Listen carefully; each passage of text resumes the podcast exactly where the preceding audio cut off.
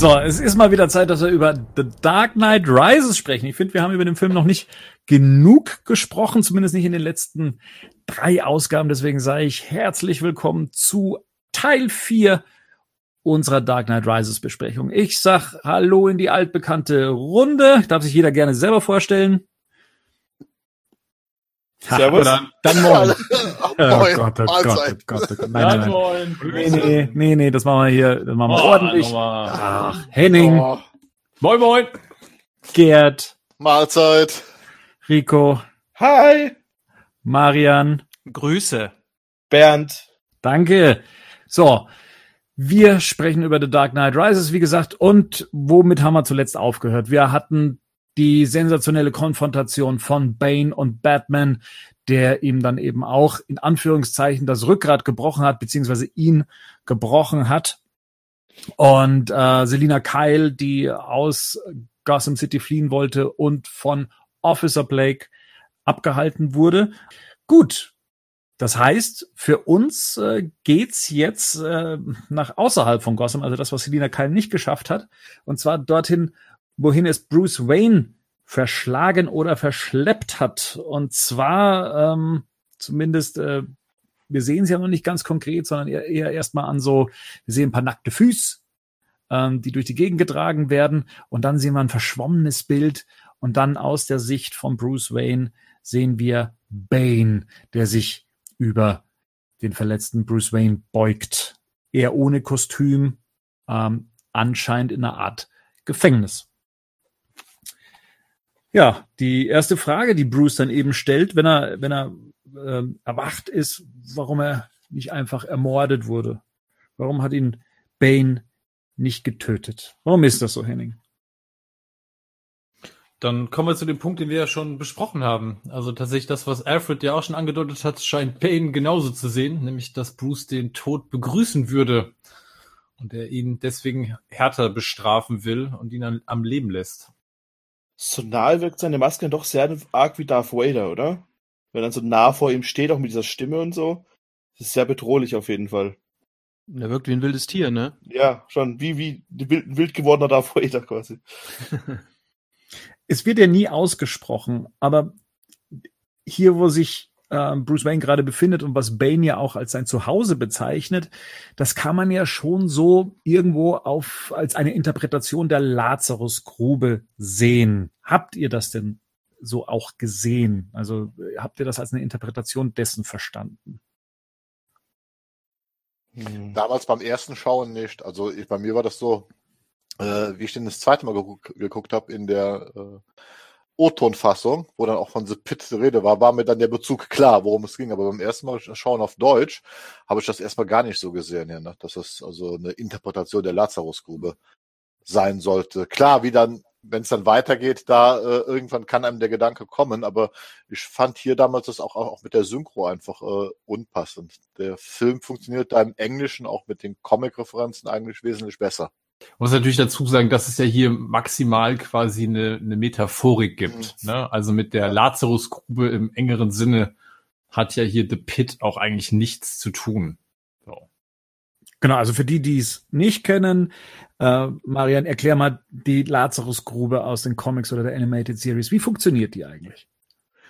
Ja, also grundsätzlich ist es, äh, ist es wohl so, dass über die ganze Erde Lazarusgruben verteilt sind. Also es gibt wohl mehrere Punkte, in denen eine, in, wo ein chemikalisches Gemisch drin ist, also eine Flüssigkeit und in die steigt man einfach ein, üblicherweise Ras Al Ghul. Ähm, und äh, die Flüssigkeit hat zwei Möglichkeiten. Entweder sie macht mich, sie verjüngt mich, also verlängert mein Leben, ähm, oder sie raubt mir den Verstand. Und manche kann sie auch töten.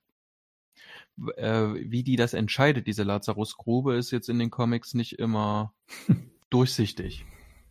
Okay. Aber ich dachte äh, tatsächlich, dass das eine mit dem anderen einhergeht. Also, dass man, wenn man sich zum Beispiel wieder reaktiviert oder wieder äh, zu neuen Leben erwacht, dass man auch gleichzeitig sich dem Wahnsinn opfert. Ja, das ist ja was bei Ra's al Ghul ganz oft passiert, aber der kommt ja dann irgendwann wieder zu sich. Aber es gibt auch, ähm, wo das ist Ja, aber allerdings bei nicht Robin doch auch, oder? Robin ist ja auch, wenn er reingesch... Oder hier, ähm, Jason Todd, als er eingeschmissen Ja. der kommt wahnsinnig wieder raus. Und eigentlich ist ja nur Die- Batman der Einzige, der normal wieder rauskommt, oder nicht? Nee, der, bei Dennis O'Neill und Neil Adams äh, in dem Rasagul-Zyklus, wo Batman da reingefallen ist, auch äh, Batman, äh, wenn er rauskommt im ersten Moment, das ist glaube ich in, in Son of the Demon, also äh, definitiv, äh, ist er, wenn er rauskommt, erst nicht Herr seiner Sinne. Also es kommt auch später. Da wird das also auch explizit gesagt, dass das dieser Wahnsinn äh, da erklärt, glaube ich, Rasagul, wenn ich das noch, ich müsste ich noch mal nachlesen, äh, dass es im Prinzip eine Art Tauschgeschäft mit der Grube ist, was da stattfindet. Also, also dieser Wahnsinn, der kommt und dann wieder geht, äh, ist quasi eine Bedingung, die immer passiert. So. Ich hatte das auch so abgespeichert, dass es bei Raser Ghoul tatsächlich dadurch auch kommt, dass der in immer kürzeren Abständen das immer wieder macht und dadurch Ja. da- dann diese Phasen des Wahnsinns auch immer länger sind. Oder vielleicht habe ich das tatsächlich auch gerade. Nee, das ist bei Dennis O'Neill auch in dem ersten ist so, so, ne? Ist das so? Ja. Das ist definitiv so, dass er, weil Ja, er so oft da reingeht, dass die Phasen des Wahnsinns immer lä- länger wird und das ist, das erklärt er dann auch. Äh, das ist halt so diese Metaphysik, dieses Fantastische. Die Grube gibt dir was und sie nimmt sich etwas. Mhm. So und dieser Wahnsinn ist das, weil er was geben muss von sich. Ne? Und Aber- je öfter er es macht, umso mehr ist dieser Wahnsinn da bei ihm. In der Animated Series ist es tatsächlich aber wieder ein bisschen anders, ne? Ja, Da ist, Ja. Oder? also in Batman of the Future steckt auch mal Bruce Wayne rein. Genau, Und ist aber, jung. aber und das das ist, ein, ja. Ist da eine andere Grube? Ja, es ist anders geregelt. Also der steigt nicht einfach in die Grube rein, sondern ähm, T- äh, Talia baut quasi ein, eine Vorrichtung, wo du gezielt mit, dies, mit dieser Flüssigkeit bespült wirst. Mhm. Also Ah, du, du hast, Mhm. der wird in so einem Käfig reingelassen, wo, wo du quasi nur ähm, bestimmte, also, also nur eine bestimmte Menge abbekommst. Aber auch Mhm. da wird Bruce ein Stück weit am Anfang, verliert der kurz seinen Verstand, aber eben wie es in der Animated Series Ah, eben okay. sonst auch ist. Okay. Auch Gut, das heißt aber- Das heißt aber, das Spektrum quasi ist auch relativ breit, wie das, wie das interpretiert wird. wie das Was- wirkt. Also ich ja, kann mich an genau. Comics erinnern, mit wo, wo irgendjemand dort reingeworfen wird und der kommt halt völlig, ähm, kommt, kommt entweder gar nicht wieder raus Ja. oder dann heißt es auch gesunde Menschen, wenn gesunde Menschen reingehen oder jene, die nicht alt sind, ähm, die kommen dann nicht mehr lebend raus, die wird, werden quasi von der Grube verschluckt und andere, die kommen halt ohne Verstand wieder raus und der kommt auch nie wieder zurück. Rasagul sagt ja auch selbst, äh, äh, man, man muss den Willen haben, da auch wieder rauszukommen. Das heißt also, äh, setzt voraus, dass man einen extrem starken Willen hat. Und das ist ja zumindest in der Comicvorlage von Rasagul definitiv gegeben. Und auch bei Batman. Beide sind ja Figuren mit extrem starken Willen. Das heißt, die sind in der Lage, das auszuhalten. Und so sind wir jetzt eben bei Dark Knight Rises in einer äh, Grube oder in einer Pit, in der eben auch nur der starke Wille dann letztendlich, letztendlich einen auch wieder aus dieser Grube entsteigen lässt. Also wenn man das jetzt mal so interpretieren möchte. Die, das, das Konzept dieser, dieser Lazarus-Grube hier, auch wenn sie so nicht genannt wird, ist ja das Prinzip Hoffnung. Ähm, in der, also in dieser Gruppe ist ja Bane aufgewachsen, kennt sie ja mehr oder weniger in- und auswendig. Und das große Ziel war ja immer, dass man dieser, dieser Grube entkommen kann. Und äh, wenn man den Leuten ein Seil hinhängt und ähm, ihnen praktisch suggeriert, ihr könnt hier rauskommen, ihr könnt überleben, dann hält einen die, die Hoffnung am Leben, was er wiederum als Folter betrachtet oder als Folterinstrument betrachtet. Habe ich das richtig verstanden? Aber an sich, ja, ich glaube, das geht ja darum, dass ich halt eigentlich das Licht sehe. Ne? Und theoretisch könnte ich da auch irgendwie hin, aber praktisch ist es ja, eigentlich ist es ja nicht möglich. So, wir haben ja im Prinzip geht's ja darum, dass es eigentlich so wenig geschafft haben, dass es eigentlich fast niemand schaffen kann. Und ich Mhm. finde dann diese, diese Allegorie, die er selber ja aufmacht, indem er sagt, und wie, ne, Meeresflüchtige, die dann, oder Meereswasser trinken, weil weil der Durst so schlimm ist, so ersticke ich dann irgendwann quasi, äh, sterbe ich eigentlich aufgrund der Hoffnung. So, ne, weil das mich wahnsinnig macht eigentlich. Aber das Witzige ist, es ist auch eine, es ist auch eine Metapher für Elite. Also Mhm. es gibt eigentlich nur wenige, die es schaffen. Genau, ich komme da eigentlich nicht hoch. Jeder Das sagt eigentlich zwar, nicht hoch, aber es wird uns die ganze Zeit suggeriert. ne? Genau, dass du es eigentlich aus eigener Leistung schaffen könntest und dachte, du brauchst ja nur hochklettern, musst dich halt nur anstrengen. Genau, so. die Möglichkeiten sind doch da. Wenn du nur genug tust, dann wirst du auch einer, äh, wirst du auch einer von den 1%. Genau, dann kannst du ja die Leiter sozusagen auch emporklettern. Aha. Ne? So, das ist ja, das ist ja, es ist ja alles da sozusagen. Mhm. Ja.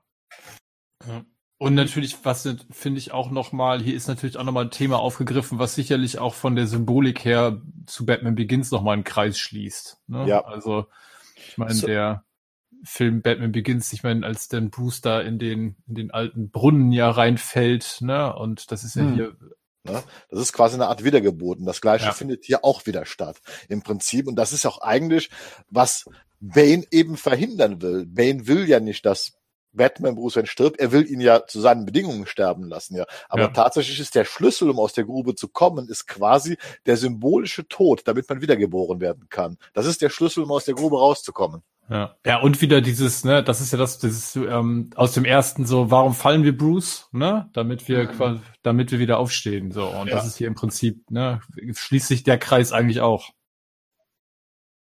Lasst uns mal über den Gesundheitszustand von Bruce Wayne sprechen. In den Comics ist es ja das gebrochene Rückgrat. Ähm, Mhm. Das ist es doch, oder? Also es ist ein gebrochenes Rückgrat oder stellt sich noch mal was anderes heraus? Nee, ich Nee. glaub, es gibt gebrochenes Rückgrat. Ja. Ja. Ja, aber hier wird die Verletzung runtergespielt, also auch ein bisschen. Also sie wird nicht wie im ähm, äh, Comic, wo es halt wirklich definitiv äh, das Rückgrat gebrochen ist. Hier äh, sind ja irgendwie die Wirbel verschoben und äh, Ja. Die stehen Also- raus. ne, Die oder stehen die raus, stehen raus, ja. ne, aber sie sind nicht gebrochen. Ja. Weil im, im, im Comic ist er ja auch definitiv gelähmt. Er sitzt ja im Rollstuhl. Ja. ne, also, Ja, aber das liegt ja dann ein bisschen halt auch an der Zeit, wie lange er halt quasi hat, um sich zu regenerieren. mh. Das macht er, also ein gebrochener Rücken wäre dann noch vielleicht ein bisschen zum arg. Aber man hört es ja auch, es wird ja auch nicht gesagt, was er hat. Wenn, wenn ihr das jetzt gerade so sagt, dann vielleicht wäre es klüger gewesen, ähm, Bane direkt nach dem Joker anzusetzen.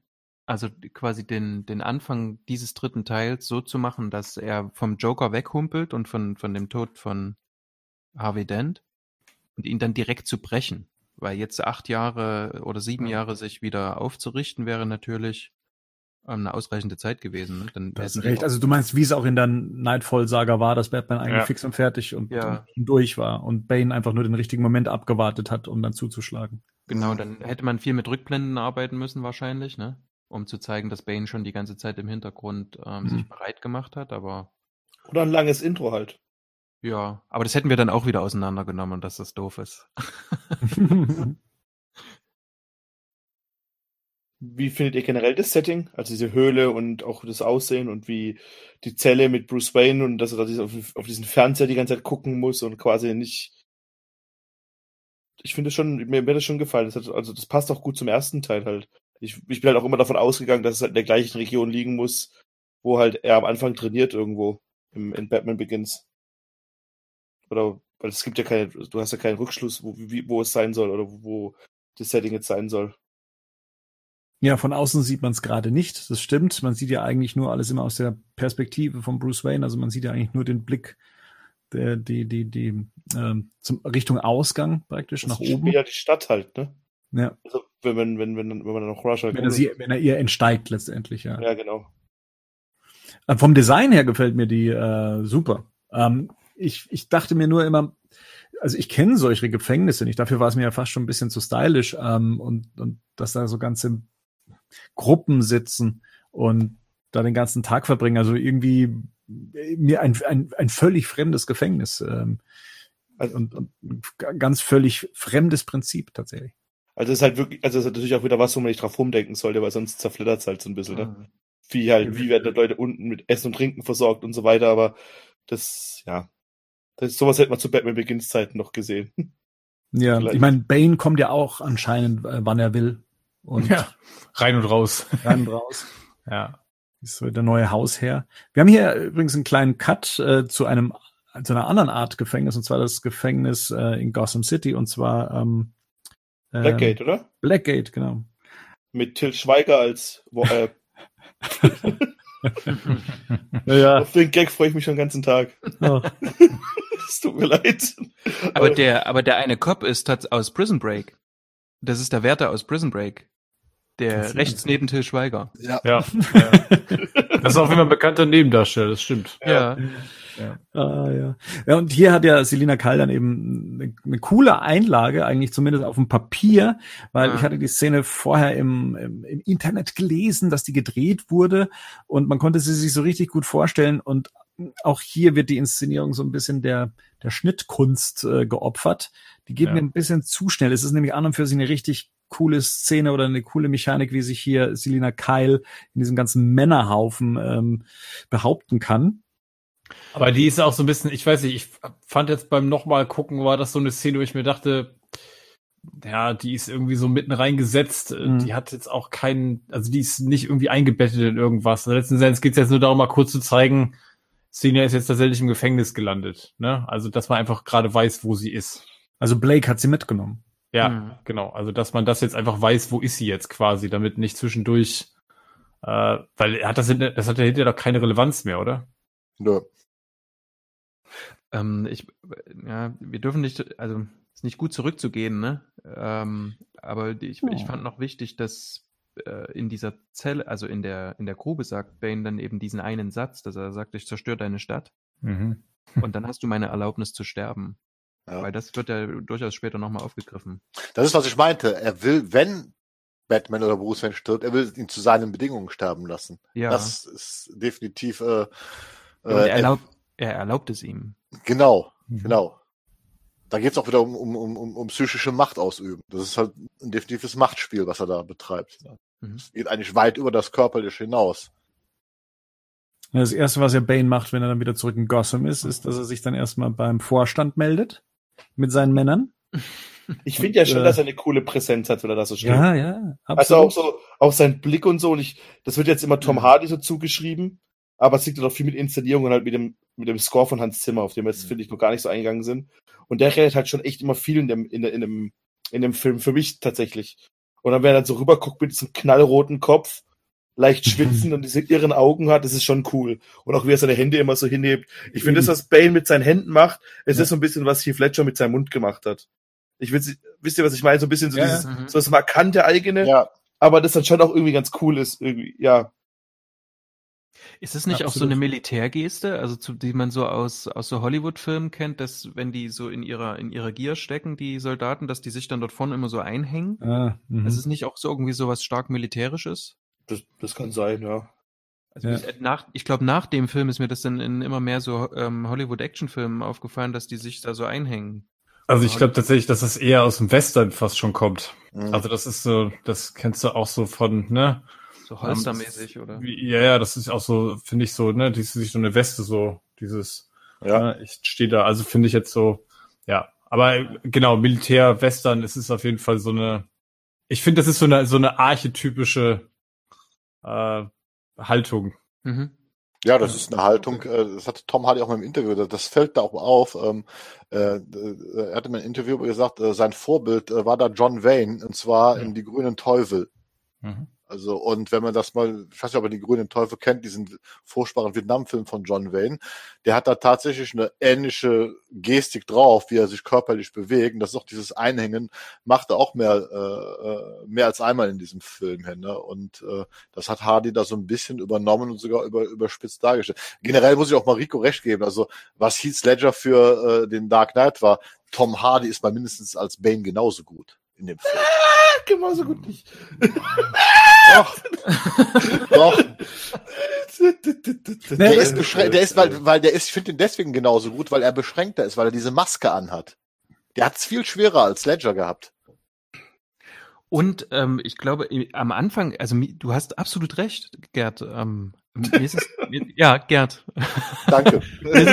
Mir, ist es, am Anfang ist mir das nicht so aufgefallen. Der, der ist für mich sehr verschwunden, Bane. Aber je öfter ich den Film angucke, desto, desto mehr wird eigentlich klar, wie, wie wichtig diese Darstellung von Bane eigentlich ist und wie gut der diese ähm, seine Szenen trägt. Das ist doch eigentlich, äh, auch du, Rico, sagst, in jeder Szene, in der Bane auftaucht, das sieht irgendwie geil aus, das sieht cool aus, das ist schon irgendwie gut. Aber auch da zeigt uns der Film noch, bestraft uns anders später. Ja, Ja, genau. das ist das ja Problem. Das ist ja das große Problem, aber später mehr. ja, später mehr. So, jetzt sehen wir, wie das Board, oder ich glaube nur Lucius Fox und dieser eine Mann und Miranda Tate durch die Sewer ge ge gef- äh, geführt werden, ne? Wo ich mir auch so ein bisschen, was mich dann so ein bisschen stört beim mehrmaligen Gucken ist, wie ahnungslos eigentlich, oder wie wenig ähm, Morgan Freeman eigentlich irgendwie in dem Film zu tun hat. Oder was, dass er irgendwie, er wundert sich ja nur. Du meinst, dass er keine, keinen aktiven Part in diesem Film hat? Davon mal abgesehen, was bei Morgan Freeman immer schade ist, und sonst auch er ihm nichts gelingt in dem Film. Also er kriegt nichts mit, er weiß nichts, er schlägt Miranda Tate vor und er ist im Prinzip, er, er hätte ihn mal Bruce Wayne lieber rausgeschmissen. Ich, glaub, ich glaube auch ganz einfach, wie gesagt, ich finde das ja auch dämlich. Habe ich auch schon beim letzten, der letzten Aus, Ausgabe gesagt. Aber Fakt ist ganz einfach, wenn ich jetzt so die Story überlege, was hätte Alfred ab jetzt in diesem Film zu tun gehabt? Nichts. Und das gleiche ist, Lucius Fox hat nicht viel zu tun, das ist korrekt. Wir brauchen ihn aber für später nochmal. Da wird er nochmal wichtig. Deswegen wurde Lucius Fox nicht rausgeschrieben, aber er wird ziemlich weit im Hintergrund äh, gedrängt, äh, damit man sich auf andere Parts äh, konzentrieren kann. Tragisch, aber es ist halt so. Wir merken auch so ein bisschen, wie die Fäden dann den Film dazu verführen, hin und her zu springen. Das, das Mhm. ist das, was jetzt passiert. Das heißt, wir müssen dann mal wieder in die Grube, wir müssen dann auch mal wieder zu Gordon schauen, wir müssen eben gucken, was unter Wayne Manor los war. Wir kriegen auch noch eine History Lesson, in dem dann eben diese Ge- Legende von einem Kind erzählt wird, dass es ja geschafft hat, aus dieser Grube rauszukommen. Ähm, ja, also es äh, passiert hier recht viel, besonders mit, dann kommt noch dieser, dieser mysteriöse Arzt, glaube ich, ist er. Ähm, Ja. Hat er einen Namen? Arzt. Ähm, Heiler wahrscheinlich. Heiler. Heiler. Ja. Ja. Äh, also hier im Drehbuch hat er keinen Namen. Mü- Müssen anrufen. Nein, aber komm, wir reden über den ja. Also ich meine, es ist ja, es ist ja, ja, er hat ja nicht, un, er hat ja nicht eine kleine Rolle im Film. Im Drehbuch werden sie auch nur als Prisoner. Ja. Dann sehen wir, dann sehen wir natürlich auch noch mal den Fluchtversuch, der scheitert. Also dass, dass wir sehen auf jeden Fall, dass es immer wieder probiert wird und dass es ja offensichtlich auch möglich ist, bis zu ne, einem gewissen Punkt ähm, ne, da hochzuklettern, Mhm. ähm, um dann an dieser Stelle zu scheitern, weil das ist ja auch für später nicht ganz unwichtig. Also dass hier schon gezeigt wird, sie versuchen es auch offensichtlich auch regelmäßig, ne? Und es scheitern regelmäßig Leute daran. Aber dieses eine Kind hat's geschafft. Das ist als Genau. Bane-Fan ist es, ist es riesig, dass sie quasi so eine Art Santa Prisca noch mit in die Mhm. Grube reingepackt haben. Ja. Ja, das ist ganz cool, wenn man auch so im Nachhinein nochmal praktisch die Origin Story von Bane liest. Ähm, da, es ist gar nicht so weit entfernt, also in, in seinen Anlehnungen zumindest. Nee, ich bin mit der Story im, im, ähm, im Hinterkopf in den Film reingegangen. Mhm. Dann hast du Nightfall, dann hast du, also zu der Zeit hat ja Panini, äh, nee, Dino hat, nee, falsch. Dino hat damals zu Batman und Robin ähm, diese ganzen, diese ganzen Bane Comics, äh, Bane Vengeance und das ganze Ja. Zeug rausgeschmissen und ich glaube, ich habe mir das vor, ähm, äh, vor äh, Rises nochmal angeguckt und das sind tolle Comics nach wie vor. Und der, hier wird auch Bildsprache eins zu eins übernommen aus den Comics. Das ist fantastisch. Und dann sitzt du da und freust dich, dass das bedient wird, ohne so eine Anbiederung an Fans zu sein. Ohne so ein Easter Egg ähm, Storm zu sein. ja. Vor allem auch mit einem, ähm, finde ich, noch relativ smarten Twist dann. Wenn man Absolut. das vorher gewusst Ja, hat. Also den, eben, den und- finde ich tatsächlich auch gar nicht so schlecht, weil man, gerade wenn man das Bane-Hintergrundwissen hat und dass er in einem, vielleicht für die es nicht wissen, dass sein Vater wurde ja ins Gefängnis, nee, er wurde ja wegen den Verbrechen seines Vaters schon als Baby ins Gefängnis gesteckt. Oder so, ne? Nee, er ist dort die- geboren worden. Er ist Genau, dort ist geboren dort worden. geboren. worden. Genau, und in Südamerika ist es so, dass man dann für die Sünden seiner Eltern im Gefängnis bleiben muss, glaube ich. Zumindest bei Bane. Da Ja, der- zumindest in im der- Comic halt, ja, besitze ich, der, ja, Ja. in dieser Comicwelt. Und ja, wenn man halt nicht, die, wenn man sich halt nicht vorher auf Batman News vorher aufgehalten hat, dann wusste man es halt nicht zum Film. Und dann, ja, ist schon cool. Also, Genau, und dann kriegt dann der Twist später auch. ja, Mhm. Also das Problem, was der Rico anspricht, ist, dass das äh, es halt eben die Casting News geben gab, dass eine junge Talia Al Ghul gecastet wurde und dass das halt eben Mhm. äh, Mädels waren, denen dann eben die Haare äh, geschert wurden und dann war einem dann irgendwann mal klar, okay, das kann nicht Bane sein, genau. ähm, sondern ja, das wird sich dann als Talia herausstellen. Muss ich vergessen haben im, Com äh, im Kino. Ist auch gut so. Also wie gesagt, Ja. manche Sachen will man ja auch Film- gar nicht wissen. Ja, genau, genau, so ein Film. Also Aber- haltet euch zwar auf Batman News auf für den nächsten Film, aber lest nicht alle Artikel so ganz genau. Nee, da war, aber da war doch, glaube ich, eher das Problem, dass es eine, Haltet euch an die Überschriften. da war, da war doch eher das Problem, dass ein Mädchen die Rolle nicht bekommen hatte. Ja. Und Und, sie hätte, weil darauf- sich die Haare hätte rasieren Genau, genau, und sich daraufhin es dann gesagt hat. Ja. Das war eher das Ähm, Problem. Leute, ihr haltet euch zu viel mit Tratsch und Klatsch im Internet auf, ey. müssen. Ich, wollte uns, ich, ich will Bernd einfach nur damit zeigen, dass ich, seine, dass ich seine News vorher richtig gelesen habe. Die ist fein. ähm, genau, im Film selber gehen wir mal ähm, praktisch zum Reaktor. Also zu dem, was, was Bane äh, eben zu einer Waffe umwandeln möchte. Und da sind jetzt, wen haben wir jetzt hier mit dabei? Miranda Tate und ähm, Boardmember und Lucius Fox. äh, Boardmember. Moment, wie war sein Name denn nochmal? Ähm, Das ist der eine Boardmember, der am Anfang, der gesagt hat, dass Thomas Wayne diese Firma aufgebaut hat. Genau, der ist nämlich schon in Batman Begins mit dabei. Das ist Mhm. der, äh, der nämlich gesagt hat, der Apfel fällt äh, weit vom Stamm, Mr. Wayne. Fredericks heißt der übrigens. Wir haben dazwischen noch die Szene, wo die Polizisten in die Tunnel geschickt werden. Das ist ja noch davor. Stimmt. Wo wir sehen, dass quasi jetzt alle, alle Streifenpolizisten und alle, alle Spezialkommandos da jetzt quasi runtergeschickt werden. Also das, Die ja. merkwürdigste Strategieentscheidung, die man Ja, ja, genau. Das ist auch so ein bisschen, also mit, damit habe ich tatsächlich auch so meine Probleme, Ja. weil das auch, das ergibt auch innerhalb der Story irgendwie nur so bedingt Sinn, weil das würde ja niemand in der Realität tatsächlich so entscheiden. Also das ist ja, der Entscheider da oben, ich schicke doch nicht äh, jeden verfügbaren Polizisten in die Kanalisation. das ist übrigens Gordon, ne? der Entscheider da oben ist Gordon, der das entscheidet. Ja, bleiben wir mal beim Reaktor. Und zwar da haben wir jetzt Dr. Pavel, der der einzige Mensch auf diesem Planeten ist, der ja diese, nein, diese, dieses, diese Gerätschaft praktisch in eine Waffe verwandeln kann. Ich tue mich echt so schwer mit diesem Ding. Ähm, ich tue mich auch tatsächlich schwer mit dieser Bombe, weil sie mir zu comicbooky ist. Sei es in ihrer Erscheinungsform oder generell eine Stadt mit einer riesigen Bombe zu erpressen. Es fehlt eigentlich noch, dass Batman diese Bombe über den Kopf trägt. Im Hafen. ja, okay, er, er, er, er, das macht er doch fast. Ja, Ja. sym- symbolisch wird das auch passieren. Also er macht nichts anderes wie in Batman hält die Welt im Atem. ja. Geil. macht Easter Egg. Ja. Also Ja. Wie findet ihr denn diese Bombenthematik generell? Also eine Stadt mit einer, eine Stadt auf eine tickende Zeitbombe zu setzen. Ich, ich verstehe auch nicht, was das Problem ist mit dieser Bombe, tatsächlich. Ich finde sie halt recht klischeehaft. Also ich finde sie sehr, vielleicht weil es eine Comic-Verfilmung ist und dann eben eine, eine Bombe als die große Bedrohung ähm, in die Stadt zu rollen, ist mir persönlich ein bisschen zu wenig. Vielleicht auch ein bisschen zu wenig für das, was, was Bane kann und Hm. vielleicht auch zu wenig für das, was der Joker vorher angerichtet hat mit seinen begrenzten Mitteln. Ich kann das nachvollziehen. Ich glaube, das ist aber wieder tatsächlich dem Umstand geschuldet, dass Nolan einfach generell in beiden vorherigen Filmen die Messlatte schon einfach sehr hoch legt, ne? Und man mit einem gewissen Anspruch dran geht. Und jetzt kriegt man hier so ein bisschen, ich sag mal, das ist schon sehr 0815. Kann mir schon vorstellen, dass das vielleicht auch damit zu tun hat. Ne? Dass, dass der Anspruch ents entsprechend hoch ist und man sich denkt, ah, das ist jetzt, das habe ich in dem Fall, sowas habe ich halt schon in gefühlt in tausend anderen Filmen gesehen und Bombe mit Countdown und so, war das ist so, das ist halt so recht simpel gestrickt. Ich, ich glaube halt tatsächlich, dass das Problem halt so ein bisschen war, man wollte halt so ein bisschen das von vom Joker wieder aufgreifen, wie er halt irgendwie diese zwei Parteien als Geisel nimmt und hat dann versucht, das auf halt auf ihn größer zu machen. Echt? Fand ich schon, das fand ich auch damals. Ich fand halt schon damals, er hat diese, diese, er hat diese äh, normalen Bürger und die Gefangenen und jetzt Bane nimmt die ganze Stadt als Geisel. Nolan hat ja auch gesagt, er will die Stadt aufbrechen. Also das, also es soll ja tatsächlich eine Steigerung geben, aber du, du kannst ja jetzt hier nicht ein Erdbeben plötzlich stattfinden lassen oder so. Also nicht, nicht mit dem Plot. Ja, obwohl.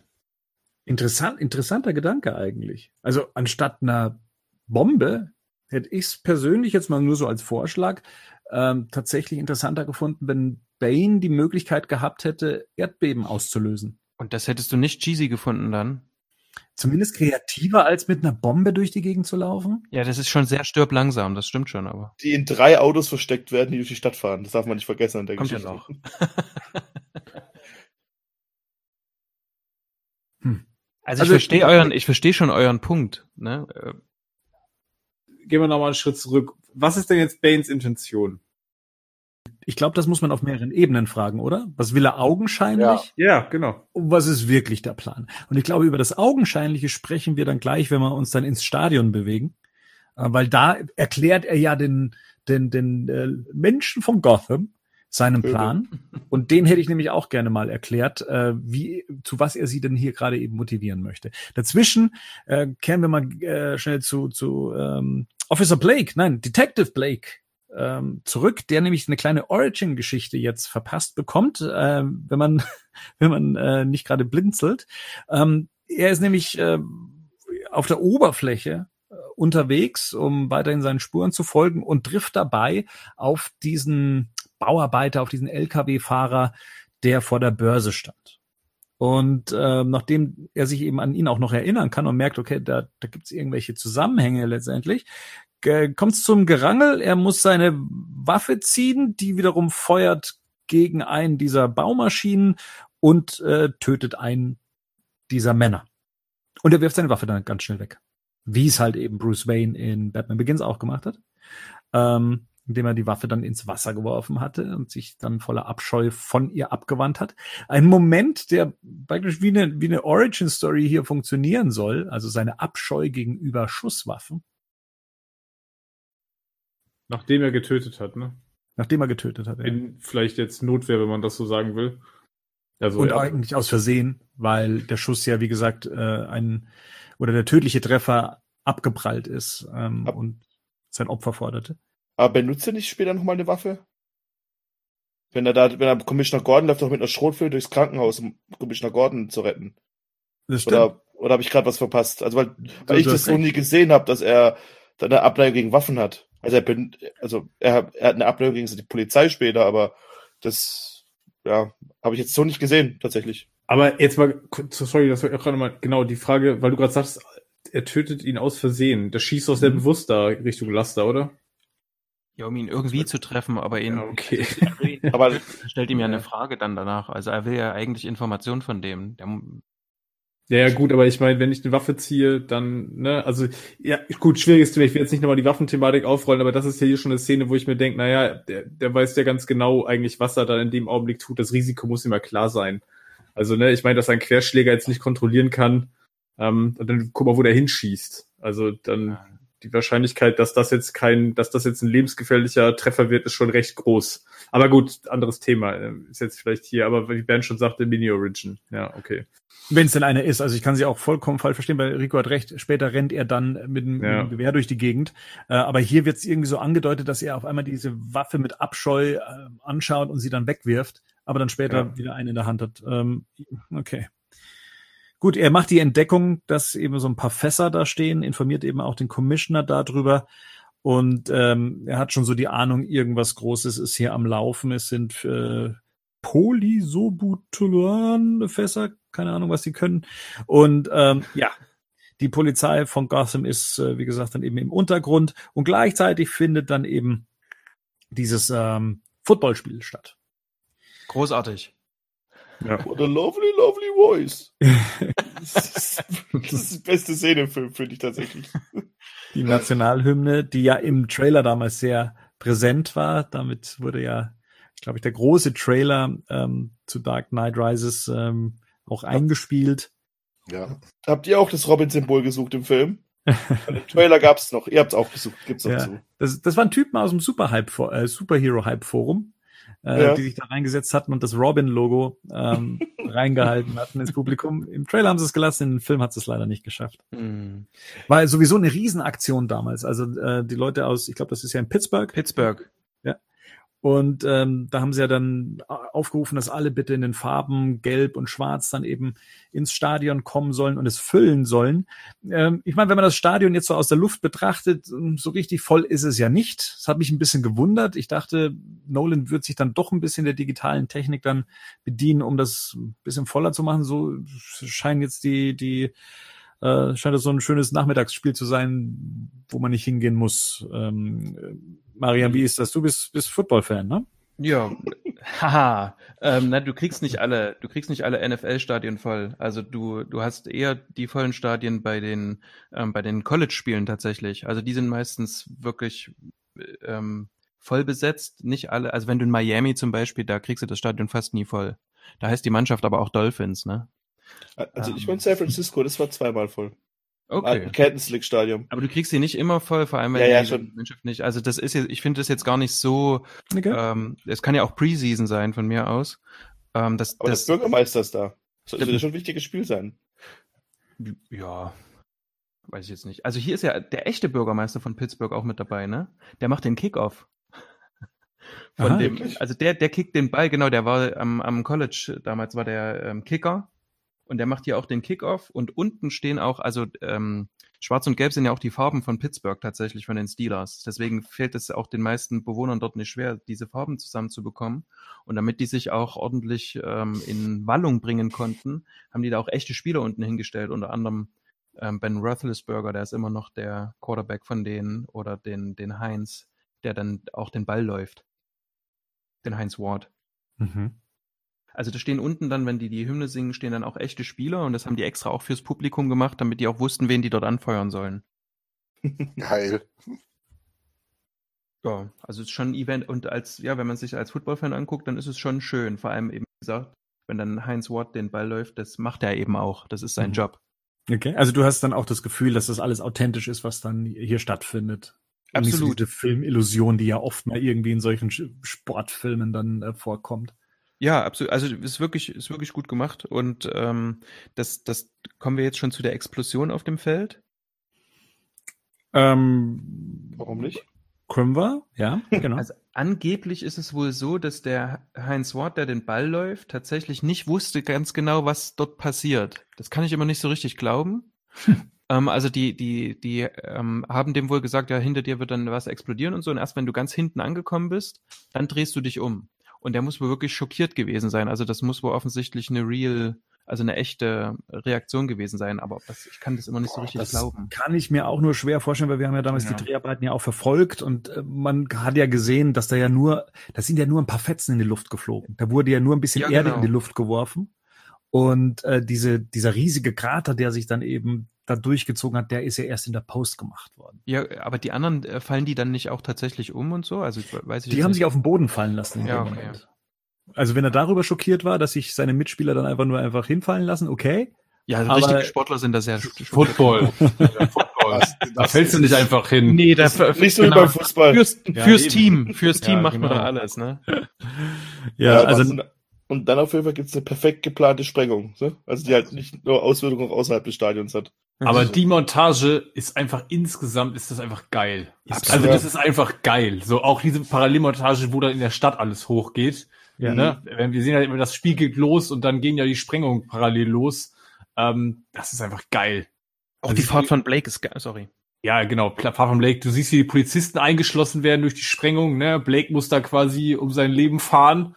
Ne? Und dann wieder diese, diese Shots über der Stadt, wo du überall siehst, dass das überall die, dass da überall der, der Rauch hochkommt und parallel das Stadion. Das ist schon richtig geil gemacht. Ja. ich möchte auch noch eins erwähnen, was ich schade fand, was ich im, Be im Trailer nämlich besser fand, ist nämlich auch diese ähm, Explosion in dem Footballstadion. Und sie endet ja dann eben mit, äh, ist der letzte ist Heinz, ne? Der, der dann ja da steht. Ward, Ward. Ward, heißt er mit Heinz Ward. Hm? Heinz Ward. Und ähm, der steht dann, der ist dann ein bisschen länger zu sehen. Der lässt nämlich den Ball dann auch noch fallen, äh, so, so schockiert, wie er über das Ganze ist. Und hier ist es dann wieder so oval geschnitten, dass äh, man selbst da so ein bisschen diesen Effekt, diesen, diesen Schockeffekt von dem, was ist jetzt hier gerade passiert, ähm, dass man den wieder geopfert hat, um ein bisschen mehr roughes Timing da irgendwie zusammenzubringen. Finde ich ein bisschen schade. Im Mhm. Trailer, wie gesagt, besser gelöst als, als im Film, meiner Meinung nach. Nolan hat da generell mal wieder ein Problem, dass er dann den äh, Techniker nicht so ganz vertraut hat. Ähm, das tatsächlich ist die Szene, auch die Explosion im Trailer ein bisschen anders zu sehen und auch teilweise sogar äh, äh, sind sogar die Einstellungen etwas näher, weil das ist ja eine Kombination aus einem ähm, Modell, was in die Luft gejagt worden ist, also beziehungsweise der Boden der, äh, in der Kombination mit CGI-Rauch und so weiter, das alles zusammengebaut. Äh, und Nolan war aber davon nicht so überzeugt und hat es deswegen auch wieder unterschnitten, leider. Hm. Das ist eine, übrigens eine Arbeit, die knapp vier Monate gedauert hat, dieses Stadion in die Luft zu jagen. Wo die Tricktechnik, war der aufwendigste Trick in diesem Film. Und, äh, Hat sich jeder Tag gelohnt. na, Absolut. und das, das sieht, ich finde, das sieht so geil aus. Ne? Das ist, Ich muss äh, das immer feiern kurz, weil ich das einfach echt geil finde. Ja. nee, es ist auch geil. Das ist, Ja, ein- super geil. eine Das- geile Sequenz in dem Film einfach. Ja. Ich, Ja. ich denke, die ist geil. ja. ja, ja. Wisst ihr, wisst ihr, was ich auch richtig geil finde? Banes Ja. Outfit jetzt.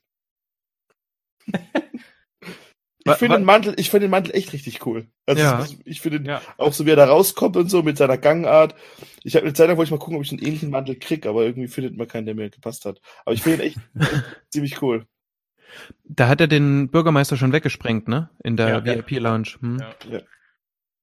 So, und Bane meldet sich jetzt hier per Mikro dann eben auch ans Publikum, wendet er sich mit äh, übernimmt die Kontrolle. Ja? Und das war jetzt das, was ich vorher meinte. Jetzt müsst ihr mir mal erklären, wen Bane jetzt hier anspricht und wen ihr hier zu was motiviert.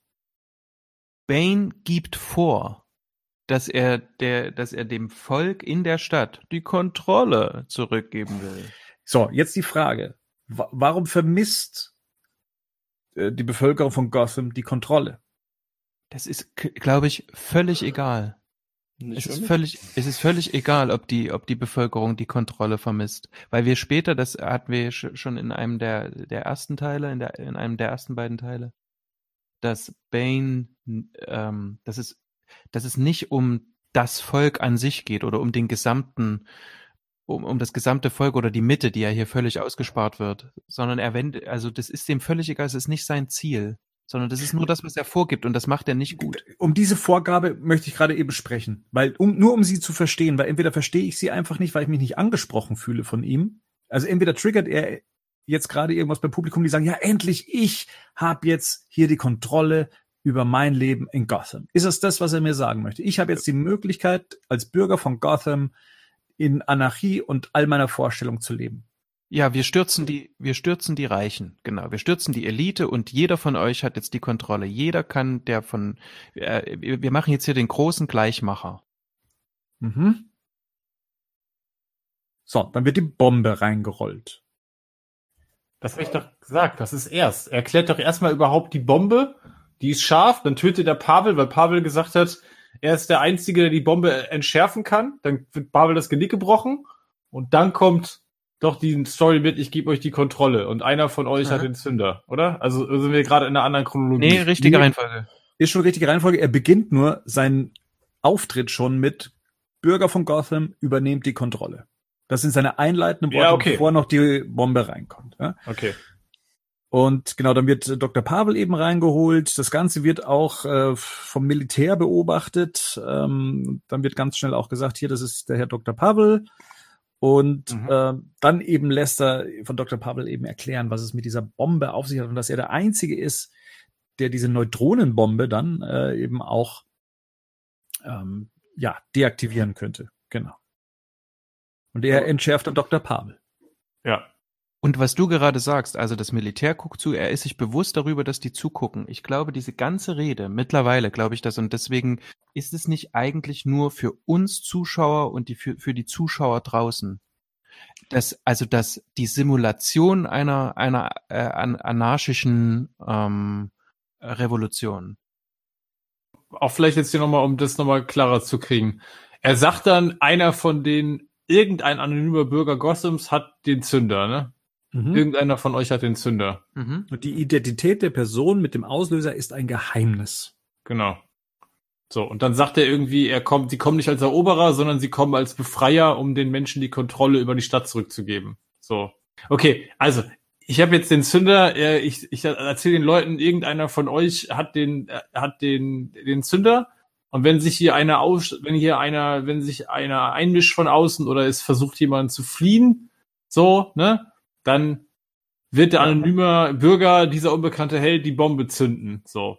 Das Ja. heißt, er hat irgendwie, also er sagt er eigentlich, ich habe einen Verbündeten quasi innerhalb des Volkes, oder? Aber warum machen die das denn? Also wo liegt. Ne, Werden die, also, die, die, genau, also hier ist, also wo wo wir uns vielleicht nicht verstehen oder wo es für Henning jetzt nicht so klar ist, ist, er tut so, als wäre er Best Buddy mit den Menschen von Gotham. Ja. mhm.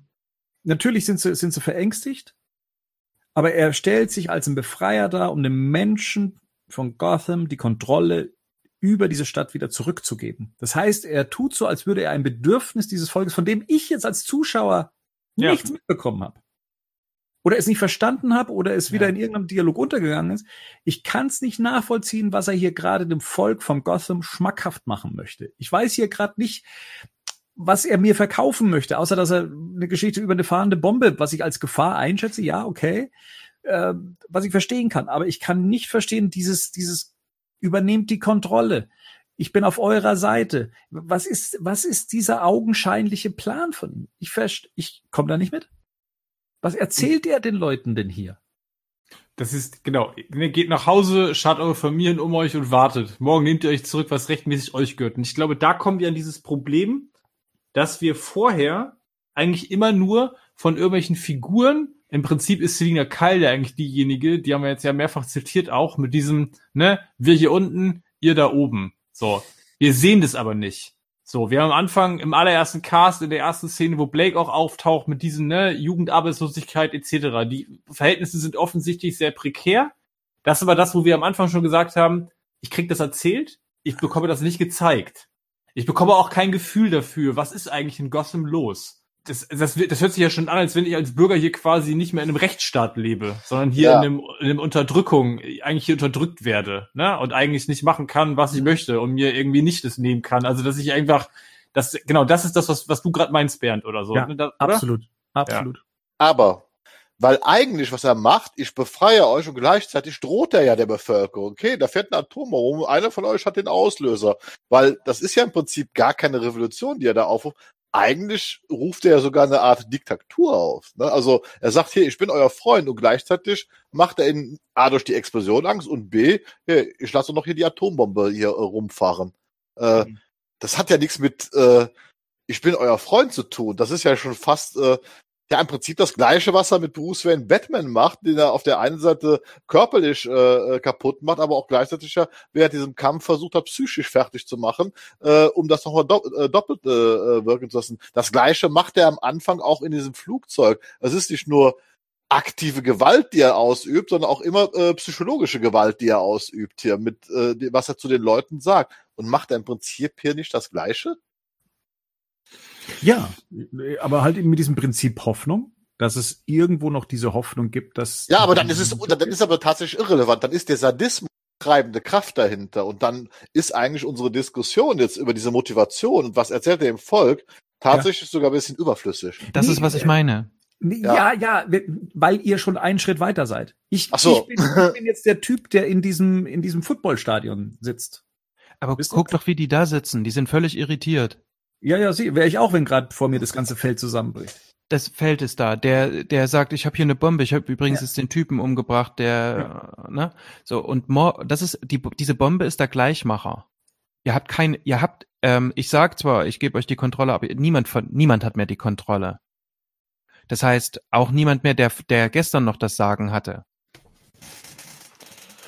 Eigentlich, eigentlich geht's hier aber um die Schaffung von Anarchie, oder? Ja, absolut. Das Ja. ist ja genau der Punkt. Es wird Anarchie geschaffen, indem ich sage, ich autonomisiere euch jetzt insoweit, dass ich euch von der Außenwelt abkapsel und auch dafür sorge, mit dieser Bombe, dass hier von außen keiner eingreifen wird, aber auch, dass ihr nicht fliehen könnt. So, ich halte euch jetzt in diesem Rahmen, halte ich euch jetzt. So, das ist meine minimale Gewaltausübung meinerseits. Und jetzt, ab morgen, könnt ihr machen, was ihr wollt. Und wen spricht denn Anarchie, Anarchie an? Nicht die Reichen. Nee, nicht die Reichen, aber eben auch nicht die Mitte oder die Bürgerlichen, sondern Nee, Anarchie, sondern Ränder. Genau. Ränder spricht es an. Also äh, ich verstehe, das ist völlig verwirrend, ne? Also jetzt, aber das ist mir jetzt beim beim bei, bei der Vorbereitung auch aufgefallen, dass sich das so widerspricht. Aber für mich erschließt sich das immer mehr. Ich meine, Nolan ist ja jetzt auch kein Volltrottel. Der hätte doch gesagt, hey Leute, wenn der, also wenn der, wenn das jetzt die Meinung von Nolan gewesen wäre, hey, ähm, die finden das super cool, dass jetzt hier endlich jemand kommt und ähm, ähm, die Bourgeoisie stürzen will und den Kommunismus ausruft, ne? dann hätte der die doch feiern lassen. Irgendwie, irgendwie müssten doch mindestens ein paar Leute in dem, in dem Publikum drin sein, die sich darüber freuen, aber niemand freut sich, die fühlen sich alle bedroht. Das fällt doch also jemanden auf. Das wäre aber tatsächlich ein sehr interessanter politischer Subtext. Also wenn ich sage, ich, ich, ne, also eigentlich rufe ich jetzt hier die Anarchie aus. Und ich meine, im Prinzip sind wir dann wieder bei ne, der Geschichte mit Dickens und französische Revolution und so. Mhm. Ähm, und dann zeige ich jetzt eigentlich jetzt Nolan, damit können die Leute ja gar nichts anfangen. Also eigentlich wollen die das nicht. Ja, es geht aber um Macht, Macht und Ohnmacht. Also denke ich mal. So, und ich habe irgendwie das Gefühl, je länger ich drüber nachdenke, äh, dass dieser Re Revoluzer-Gedanke mit Anarchie und so weiter, äh, der ja dann ganz klar ist. Aber eigentlich geht's ja hier um Kontrolle. Und was eigentlich passiert, ist, ist dass tatsächlich, obwohl er es ja anders darstellt, Bane ja letztendlich die Kontrolle in dem Moment übernimmt Als Diktator. Hm. als Diktator. Er wird zum Diktator in dem Moment, weil im Prinzip macht er die scheinbare Freiheit, die er dem Bürger anbietet, ist ja A nicht gegeben, wie gesagt, weil er sie ja erpresst und sie ängstigt und eigentlich übernimmt er hier die Kontrolle, indem er ihnen vorgaukelt, sie könnten die Kontrolle übernehmen, aber er hat die Kontrolle. Und das macht er da ganz klar. Also eigentlich geht's hier, glaube ich, für mich eher bei Nolan, und das hat er auch in den anderen Filmen gemacht, äh, gar nicht so sehr um den politischen Subtext, sondern es geht hier wirklich um das Psychologische, äh, und zwar halt eine Form von Sadismus und Kontrollgewinn. Und wenn er, wenn man sich den Film so anguckt, wie Bane die ganze Zeit agiert, dann passt es auch wieder rein. Dann ist der politische Subtext ein, eigentlich gar nicht so in, äh, so interessant, sondern es geht sich eigentlich darum äh, zu zeigen, wie diese Figur, wie die tickt. Ja. Ja, es ist, ist schwierig. Es, ich denke mal, es, es sind mehrere Variationen möglich, ne? Jetzt an das, was Gerd jetzt gerade sagt, kann man auch gut anschließen. Ich glaube, das ist dann auch das Problem von dem Film. Also euer Grundsatzproblem, dass es am Anfang nicht gezeigt wird, das gehe ich mit. Ich denke sogar, wenn man es jetzt von Anfang an hernimmt, dann wird einem von Anfang an erzählt, es gibt einen, ähm, es gibt Unruhen in der unteren Schicht, die wir nie gezeigt bekommen, ne? Mhm. Und das ist für uns als Zuschauer eigentlich grundsätzlich problematisch. Aber das kriegen wir nicht mal, das kriegen wir hier in einer Szene dann später noch gezeigt, die so ein Stück weit revolutionär wirkt, ne? Mhm. Aber im Grunde wird das, wird das auch nie wirklich aufgegriffen, weil es wahrscheinlich egal ist.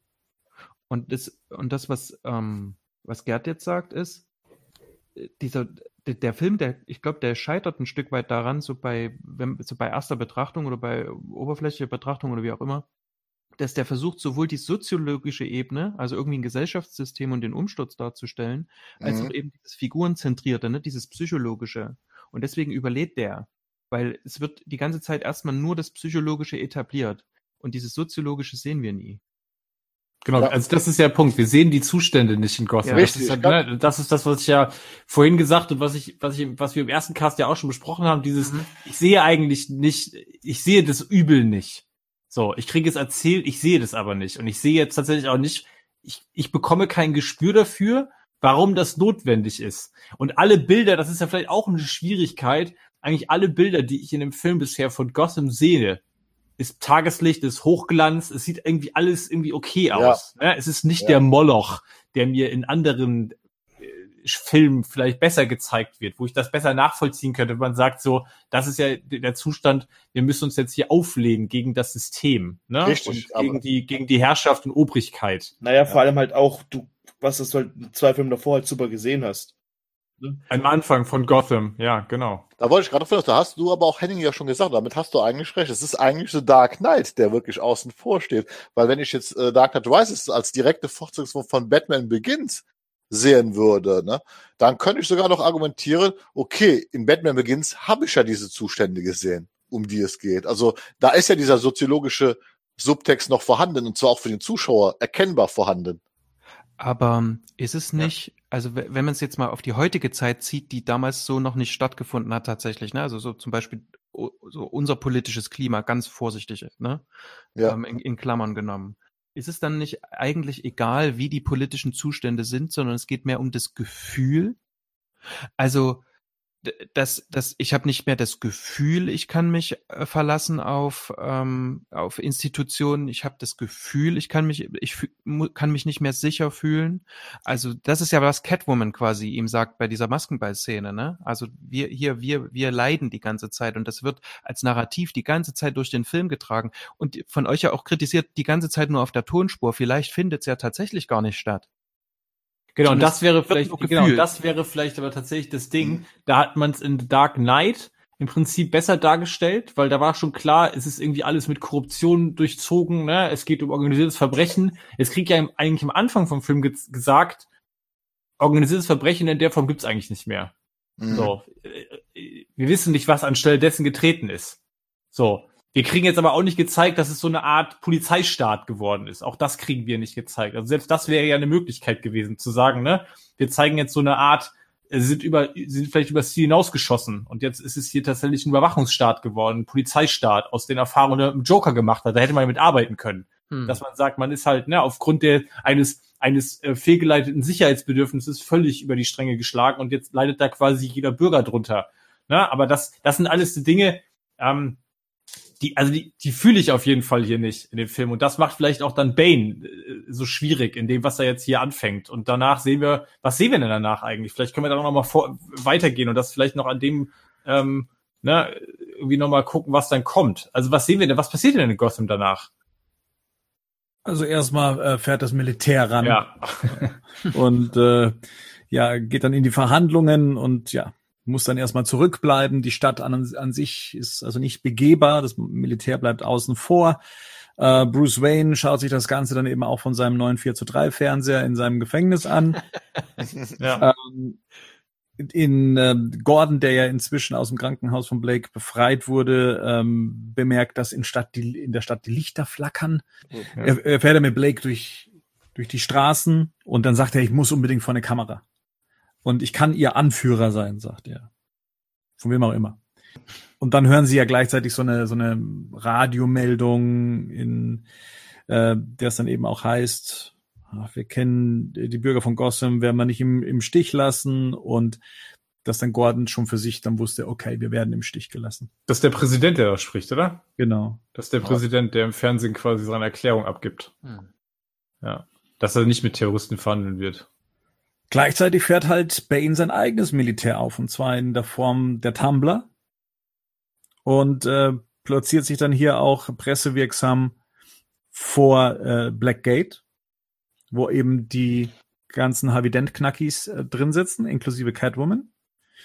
Und äh, genau, stellt sich auf, mit dieser berühmten Pose auf den Tumblr, hält das äh, Harvey Dent-Foto in die Luft und ja, möchte jetzt mal so die Wahrheit erzählen, die er natürlich in der Form von dem Brief, den Commissioner Gordon seit Jahren mit sich rumschleppt und immer wieder zitieren möchte bei jeder Gelegenheit. ähm, dann nimmt ihm das jetzt eben Bane ab und äh, spricht die Wahrheit laut aus. Hm. Ja. Ja. Ist auch wieder schwierig. Es ist halt, ja, das ist vielleicht dieser Punkt wieder, es ist halt viel Narrativ, ne? Also sagt er auch wieder diese korrupte Stadt und so und das ist halt irgendwie vorher alles so, ja, Das ist halt nicht das Gefühl, das man hat nach der Dark Knight. genau. Das Ja. ist also du, du, du, du denkst jetzt, okay, für was hat Batman hat sich gerade geopfert, so, und quasi nimmt die Schuld auf sich, damit die Seele der Stadt, halt, damit es besser ist. Und auch alles, was wir bisher von der Stadt sehen, ist halt auch besser, augenscheinlich. Aber scheinbar scheint ja der, die Wurzel doch irgendwie verdorben zu sein, oder so. Weil vielleicht bin ich da auch nicht so tief drin in solchen Themen, dass ich dann sage, so what? Ja, die Nee, Knackis ja. sind alle, sind alle weggesperrt. Es hat funktioniert. Wir, wir haben saubere Straßen. Es ist Eben, alles cool. Ja, genau. Ne? Ähm, ja, also so als Bürger würde ich das so empfinden. Natürlich, wenn ich mir das in der Tiefe angucke, dass das Ganze auf Korruption und auf, äh, auf Geheimniskrämerei und auf Verschleierung basiert, das Ganze, dann würde ich da als, als Politiker sagen, ja, das, äh, das ist aber blöd. Ähm, aber so als, als Bürger, wie gesagt, habe, wurden mir ja vorher nur die ganzen Vorteile aufgezählt. Und da sitzen jetzt ja, und das ist so das Problem, es wird so ein bisschen, es wird so ein bisschen so dargestellt, als ob da jetzt im, ne, dieses Blackgate Prison ist ein Symbol der Unterdrückung, weil da tausend Männer dahin vegetieren, so. Dafür hat man wahrscheinlich den Dent-Akt vorher offensichtlich nicht genug erklärt. Und ich glaube nach wie vor, dass da einfach das, was wir dann im allerersten Cast schon hatten, das wäre auch gut gewesen, wenn im Film mal klarer geworden wäre, was denn jetzt die Grundlage von diesem Dent-Akt. Ne? Also offensichtlich scheint es ja so zu sein, dass hier lauter Leute im Gefängnis sitzen, ohne dass das jetzt irgendwie, keine Ahnung, eine, eine substanzielle Verhandlung gab. Oder ist das einfach, ist das alles überhaupt rechtmäßig? Das scheint ja irgendwie nicht so zu sein. Ähm, weil, wenn ich jetzt davon ausgehe, dass da tausend Kriminelle im Gefängnis sitzen und das irgendwie einigermaßen normal gelaufen ist, dann macht das ja einfach gar, alles gar keinen Sinn, was Bane da quatscht. Nee, dann hätte man vorher mal zeigen müssen, dass Leute in den Knast gesperrt werden, offensichtlich unschuldig, nur weil man sie halt verdächtigt. Genau das, Ja. was, äh, was wir ja schon bemängelt haben. Es wird irgendetwas erklärt oder es wird etwas erzählt, wo wir uns beim ersten Cast ja sofort schon gesagt haben, das ist rechtlich alles sehr fragwürdig. Und jetzt hätte man zumindestens mal aber auch zeigen müssen, äh, was denn da passiert. Man hätte ja nur mal zeigen müssen, dass Leute verhaftet werden aufgrund eines blöden Verdachtes wegen diesem Dentakt sofort in den Knast geschickt werden können. Ne, so, dann wäre es ja gut gewesen. Aber genau das findet eben nicht statt, weil eigentlich wird uns ja suggeriert, dass die Stadt tatsächlich sicherer geworden ist. Ja, Ja, ich überlege, vielleicht sind einfach jetzt die einzelnen Ausgaben unseres Opus Magnum hier auch schon so lange auseinander. Aber ich habe mich jetzt tatsächlich gefragt, habe ich im Film irgendwann mal das Gefühl, dass jetzt hier in Gotham der Rechtsstaat quasi außer Kraft gesetzt worden ist durch den Dent. Act. Und das Gefühl habe ich nicht. Aber das ist das, was Bane mir jetzt hier gerade erzählt. So. Wa- Ne? Dazu müsste man wissen, was der Dent-Akt halt genau ist, wobei Ä- wir das, glaube ich, schon mal Und gelesen vielleicht so haben. eine Art Fake News auch schon hier. Also Ja. ist es so, dass Bane hier einfach irgendwas erzählt. Einfach damit, ne, Leute Eben, ihm das glauben, der kann ja irgendwas erzählen. So. Warum soll, genau, warum soll ich dem glauben, der gerade der gerade ein Fußballstadion in die Luft gejagt hat und einen Bürgermeister getötet hat? Warum soll ich dem jetzt glauben, was der hier vorliest? Wenn wir denn später im Film gucken, wem, wer denn Bane eigentlich folgt, dann sehen wir auch, für wen das wichtig ist. Und ähm, Bernd hatte doch den Dent-Akt damals vorgelesen. Im Grunde Ja. geht es nicht darum, dass Leute sind, die wirklich unschuldig sind, Genau. sondern es sind meistens Leute, die in irgendwelchen kriminellen Vereinigungen schon mit verhaftet sind. Also, also ähm, Ja. Mit drin sind, ne? Ja. So, und das heißt also, äh, ähm, der Rechtsstaat wird quasi erst später außer, außer Kraft gesetzt, weil die keine ordentliche Verhandlung kriegen im Grunde. Aber irgendwie schuldig sind die schon. Und im Grunde glaube ich, also jetzt ist mir jetzt wirklich erst alles jetzt so ähm, e- eingefallen, aber ich glaube wirklich, ähm, der spricht nur jene an, die sowieso ganz unten oder an den Rändern sind. Andere Bürger finden hier nicht statt. Vor dem Hintergrund macht es natürlich die ganze Zeit Sinn, dass die die ganze Zeit sprechen von einer von einer unterdrückten ähm, von einem unterdrückten Pöbel quasi, den es gar nicht gibt, weil es den nicht gibt. Aber wenn das so ist, dann ist es also alles, was wir hier sehen, entweder zu simpel gestrickt oder viel zu kompliziert. Mhm. Wisst ihr, was ich meine? Ja. Und Ich deswegen glaube, also- fühlt sich das dann manchmal nicht so äh, kongruent an irgendwie. Ja, ich glaube, das ist so ein, für mich ist das so ein klassisches Ding hier von, äh, es wurde unglaublich viel gewollt, hm. aber es wurde sich vielleicht nicht genug Zeit genommen. Also, ne, der Film ist eh schon recht lang, aber vielleicht hätte da, hätten man dem Film auf dieser Story-Ebene vielleicht tatsächlich nochmal 10, 15 Minuten geben sollen, um das einfach nochmal besser darzustellen. Ja. Hm. Es hapert an der Umsetzung. Also er sagt ja dann auch nach dem Dent-Gesetz ohne Chance auf Bewährung. Das scheint ja auch eine Folge von, von, den, von dem, von dem Dent-Gesetz zu sein, dass es praktisch keine Möglichkeit der Resozialisierung gibt. So, ne? Es gibt, du sitzt die Schafe ab, du kommst da nicht früher raus. So, also das ist einfach, ich meine, letztendlich ist ja klar offensichtlich, äh, ich sag jetzt mal umgangssprachlich, die Zügel sind angezogen worden. So, der Rechtsstaat hat jetzt hier quasi die Muskeln spielen lassen im Zweifelsfall und seine Macht spielen lassen und gesagt haben, okay, wir verhaften euch jetzt und ne, das läuft jetzt nicht mehr so wie früher und ihr kommt jetzt hier nicht nach zwei Jahren wieder draus, raus, sondern jetzt sitzt ihr halt eure Strafe ab, Punkt, fertig. Mhm. So. Das ist, weil, das ist das, wo wir bei Bernd wieder sind. Und dann wieder bei Marian danach, so stört das eigentlich den normalen Bürger. Und ist jetzt die Masse von Gotham damit total unzufrieden und sagt sich, ja, blöd, dass die da jetzt alle im Gefängnis sitzen und keine Chance auf Bewährung haben, hm, die ganzen Kriminellen. Also es ist halt so der Punkt, weil, weil du gerade sagst, Marian, naja, vielleicht spricht Bane zu denen sowieso gar nicht, ne? sondern Also ich spricht sowieso nur zu denen, die darunter eh leiden oder gelitten haben. bekomme das Gefühl immer mehr. Also das Ja. ist wirklich, das ist von Anfang an, also oder dass zumindest die Möglichkeit besteht, dass es von Anfang an so geplant ist von den von den von den Machern von Nolan etc. Dass ähm, dass alles, was da auf der Tonspur so lang erzählt wird, wenig Bedeutung hat, weil es am Ende immer nur darum geht, dass Bane hier seinen Plan durchsetzt, ähm, so wie Ja. es Gerd vorhin gesagt hat. Es geht wirklich nur um den um den um Batman zu brechen, um ihn dann wieder aufstehen zu lassen. Oder eben, also von von Bane aus, um ihn zu brechen. Ja.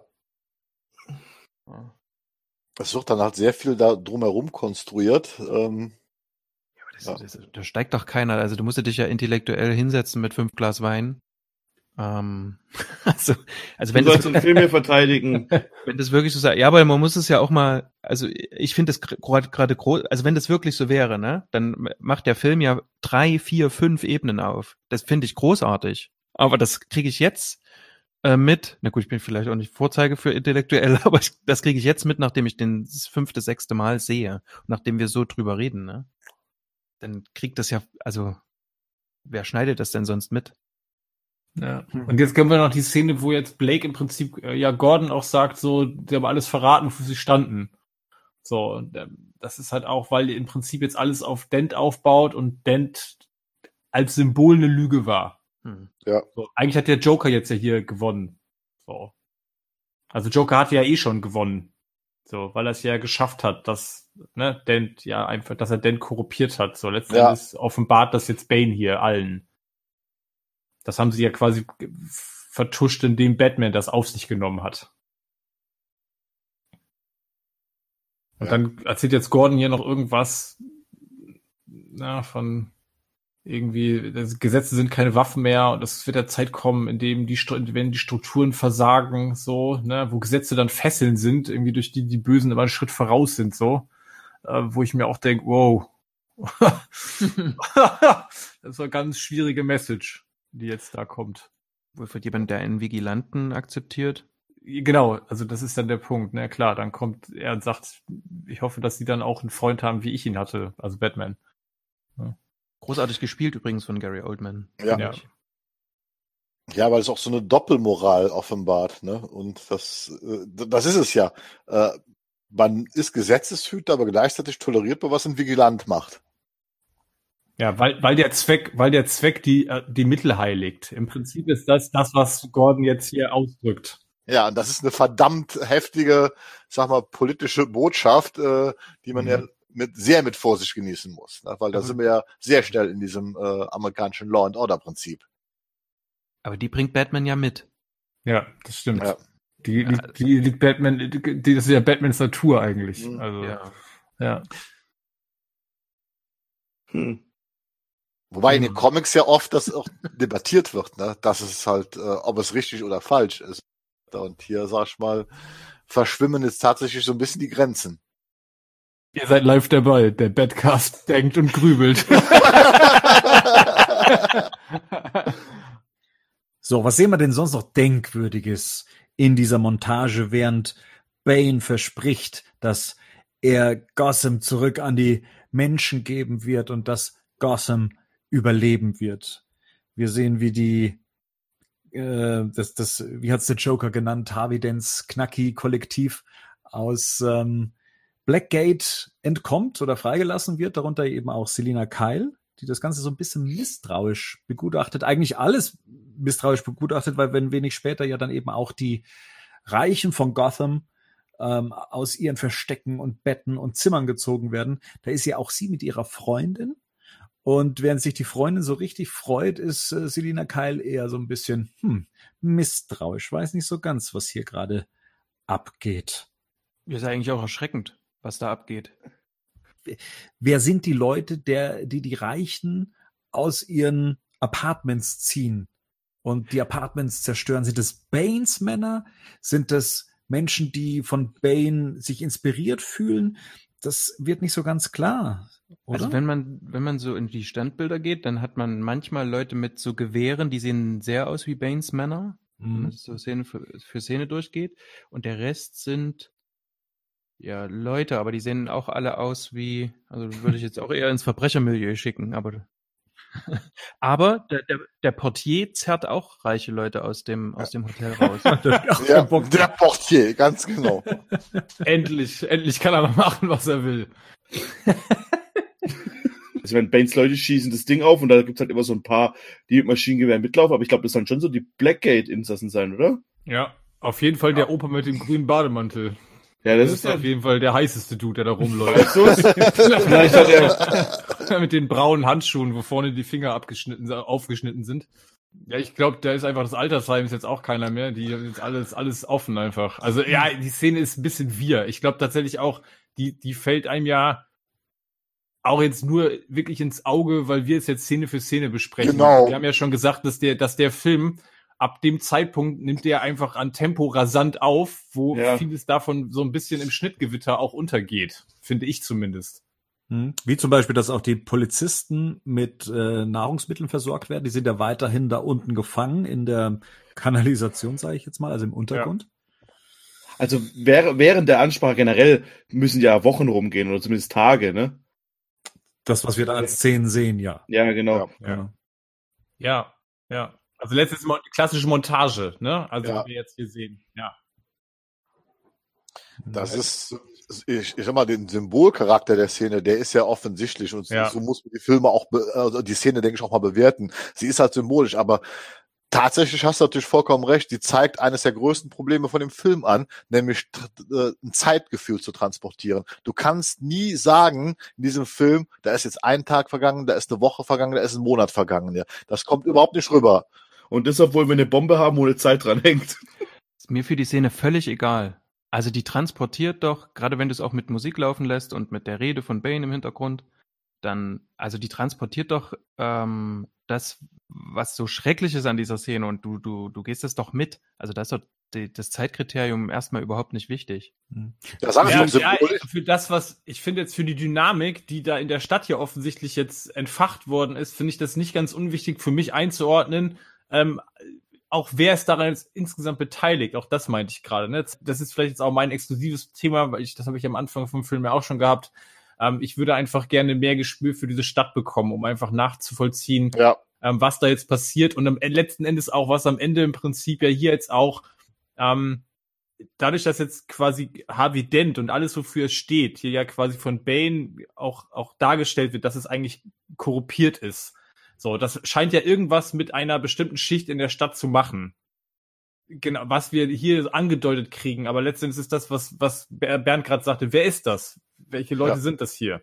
ja. Aber Er hat ehrlich- plötzlich Fo- Follower, von denen wir vorher nie mitbekommen. Ja, Genau. nee, ist, ist ja aber, Ja, ist ja aber so. Wir haben es nicht mitbekommen, warum die jetzt so sind. Wie gesagt, da ist wieder dieses große soziologische Problem. Wir wissen nicht, warum die Leute jetzt plötzlich mitmeutern. Naja, o- oder, oder, oder ob es überhaupt welche sind, ob es nicht einfach nur die Gefangenen sind, die in Blackgate gesessen Ja, sind. Ja, Also- eben. genau. Ja, gut, sind auch tausend, aber das ist natürlich, ja, wer, ja, gut, okay. Aber Das wären so meine zwei Einschränkungen dafür. Erstens, ähm, den, also den Kritikpunkt, äh, wie gesagt, gehe ich jetzt zum tausendsten Mal mit. Ähm, ja, wir kriegen es nicht genug zu sehen, dass man kein Gefühl hat. Ich finde, es ist in dieser Szene überhaupt nicht wichtig. Also weil, weil ich trotzdem auch über die, über die kurzen Sequenzen präsentiert bekomme, ähm, was, was da jetzt abgeht. Und zweitens hatten wir ja ähm, vorhin erst geklärt, ähm, das ist wahrscheinlich, also das, was Rico sagt, ne? Also wahrscheinlich sind es eher die Blackgate-Leute. Also es sind eher so die, die Radikalen, die da jetzt mit einschreiten und nicht das Ja. Bürgertum. ich bin ja auch mit dir konform, dass es vielleicht nicht wichtig ist, aber wie gesagt, ich finde es auf der anderen Seite dann doch wieder, weil ich hätte ja schon gerne eine Erklärung und weißt du, auch wenn es die 1000 Blackgate-Insassen sind, um eine Millionenstadt so unter Kontrolle zu haben und da so aufzuräumen, müssen eigentlich noch mehr da sein und das auch, auch, auch das finde ich, erzählt mir der Film nicht so richtig. Ich akzeptiere, okay, die holen da die Knackes raus, das ist eine Fraktion, er hat eine gewisse Anzahl an ausgebildeten Leuten der League of Shadows dabei, äh, Mhm. aber offensichtlich sind auch noch Leute da, die jetzt tatsächlich diese Revolution oder diese Anarchie glauben und da mitmachen wollen. Zumindest suggeriert uns das dieser Zusammenschnitt. Aber da sind wir dann wieder bei dem Punkt, äh, wir haben nie gesehen, dass es Gotham so schlecht geht, dass da die Leute jetzt so rebellieren wollen. Das ist das Problem. Und letztendlich finde ich das hinsichtlich der Symbolik von Batman für die Stadt, für was steht er, für was stand Harvey Dent und dann eigentlich, ne, für was stand Batman nicht, weil er das, weil er das auf, weil er was auf sich genommen hat, das er nicht getan hat. Und letztendlich kriegen wir am Ende hier von dem Film ja im Prinzip nochmal Batman als Symbol dargestellt. Dafür finde ich das tatsächlich nicht ganz unwesentlich, wie der Zustand der Stadt quasi war und wie der sich entwickelt. Aber wir müssen uns jetzt auch nicht äh, daran aufhängen. Hm. Genau. Ja. Also wie eben es auch hier im Film symbolisch dargestellt wird, indem nämlich diese Bombe dann verschlossen wird in einem dieser LKWs, ähm, endet hier dieses Kapitel und wir wenden uns jetzt äh, Bruce Wayne zu, der weiterhin in seinem Gefängnis liegt, ähm, wie gesagt, seine, seine Rückenprobleme hat und von dem ähm, Gefängnisarzt, der jetzt selbst Gefangener ist, ähm, diagnostiziert bekommt, dass sein Rücken geheilt werden muss. Und ja, der äh, nette Mann, der hier der, der Zellengenosse von, von Bruce Wayne ist, der hilft ihm dabei auch und erzählt ihm nebenbei dann eben auch die Geschichte von der Pest, die einst in dieser Grube herrschte und ähm, und Bane von dieser äh, von dieser angegriffen wurde und der Doktor eben ungeschickt war beim Versuch, diese Wunden zu heilen und Bane eben unter diesen ständigen Qualen leben musste, von denen wir jetzt auch nur, sagen wir mal, einen Teil mitbekommen haben, dass Bane diese Maske trägt, um seine Schmerzen im Zaum zu halten. Ähm, das, das ist tatsächlich so ein Punkt, der für mich so ein bisschen verkümmert in der, in der Erzählung, warum Bane eigentlich diese Maske trägt. Ist vielleicht augenscheinlich nicht wichtig, warum, aber er hat eben diese, sagen wir mal, doch sehr auffällige Maske. Und äh, er, naja, wenn einem das als Erklärung reicht, okay. man, man braucht es halt für das Finale halt, ne? Das ist so ein bisschen das Problem, weil eigentlich hätte man auch sagen können, man hätte so ein bisschen auf die Geschichte oder das mit der Maske nicht wissen müssen, weil er auch selber sagt, keiner hat sich für ihn interessiert, bevor er die Maske angezogen hat oder sowas. Hm. Aber fürs Finale halt und wie dann halt Batman und er kämpfen, brauchst du halt eine Erklärung dafür, dass du brauchst irgendwie, dass, dass, dass seine Schmerzen zusammenhält oder warum oder wie auch immer oder sein, ich weiß ja gar, ich weiß ja nicht mal, was die Maske wirklich macht. Du die irgendwie so ein, Ja. das ist ein Mit bisschen, Morphium versorgen. ja, das ist halt das, was ich denke, oder? Das ist Macht, oder? Ja, ich, ich weiß es ehrlich gesagt nicht. Also es spielt auch später, auch selbst im Finale, ja gar nicht mal so den, eine augenscheinliche Rolle. Also so, dass du das als, als Na, du hörst es Zuschauer, halt. der, der das sich alles das oberflächlich betrachtet, passiert das halt einfach, ne? Dass das so wirklich so ein Gimmick ist, aber dazu dann mehr, wenn wir im finalen Ja, Kampf genau. gegen Bane sind. Weil hier wird jetzt eigentlich noch die Geschichte erzählt von, vom jungen Ras Al Ghul. Der hat sich noch in die Tochter des Warlords verliebt. Mhm. Richtig. Und ähm, ja, hat sie dann halt quasi geschwängert. Und eigentlich hätte dann Rashad Ghul in die Grube sollen, aber dadurch, dass er ähm, oder richtig, dadurch, dass er dann nicht mehr da war oder sowas, wurde dann die Frau samt Kind in die Grube gesperrt. Und man geht zu dem Zeitpunkt noch davon aus, dass es sich um Bane handelt, der das Kind dann ist. Oder zumindest Batman geht davon, oder Bruce Wayne geht davon aus. Genau. Weil man ja auch Mhm. davon ausgeht, dass das Kind es als einzige geschafft hat, aus dieser Grube rauszukommen. Und wir wissen zu dem Zeitpunkt noch nicht, dass es Ras Al Ghul ist.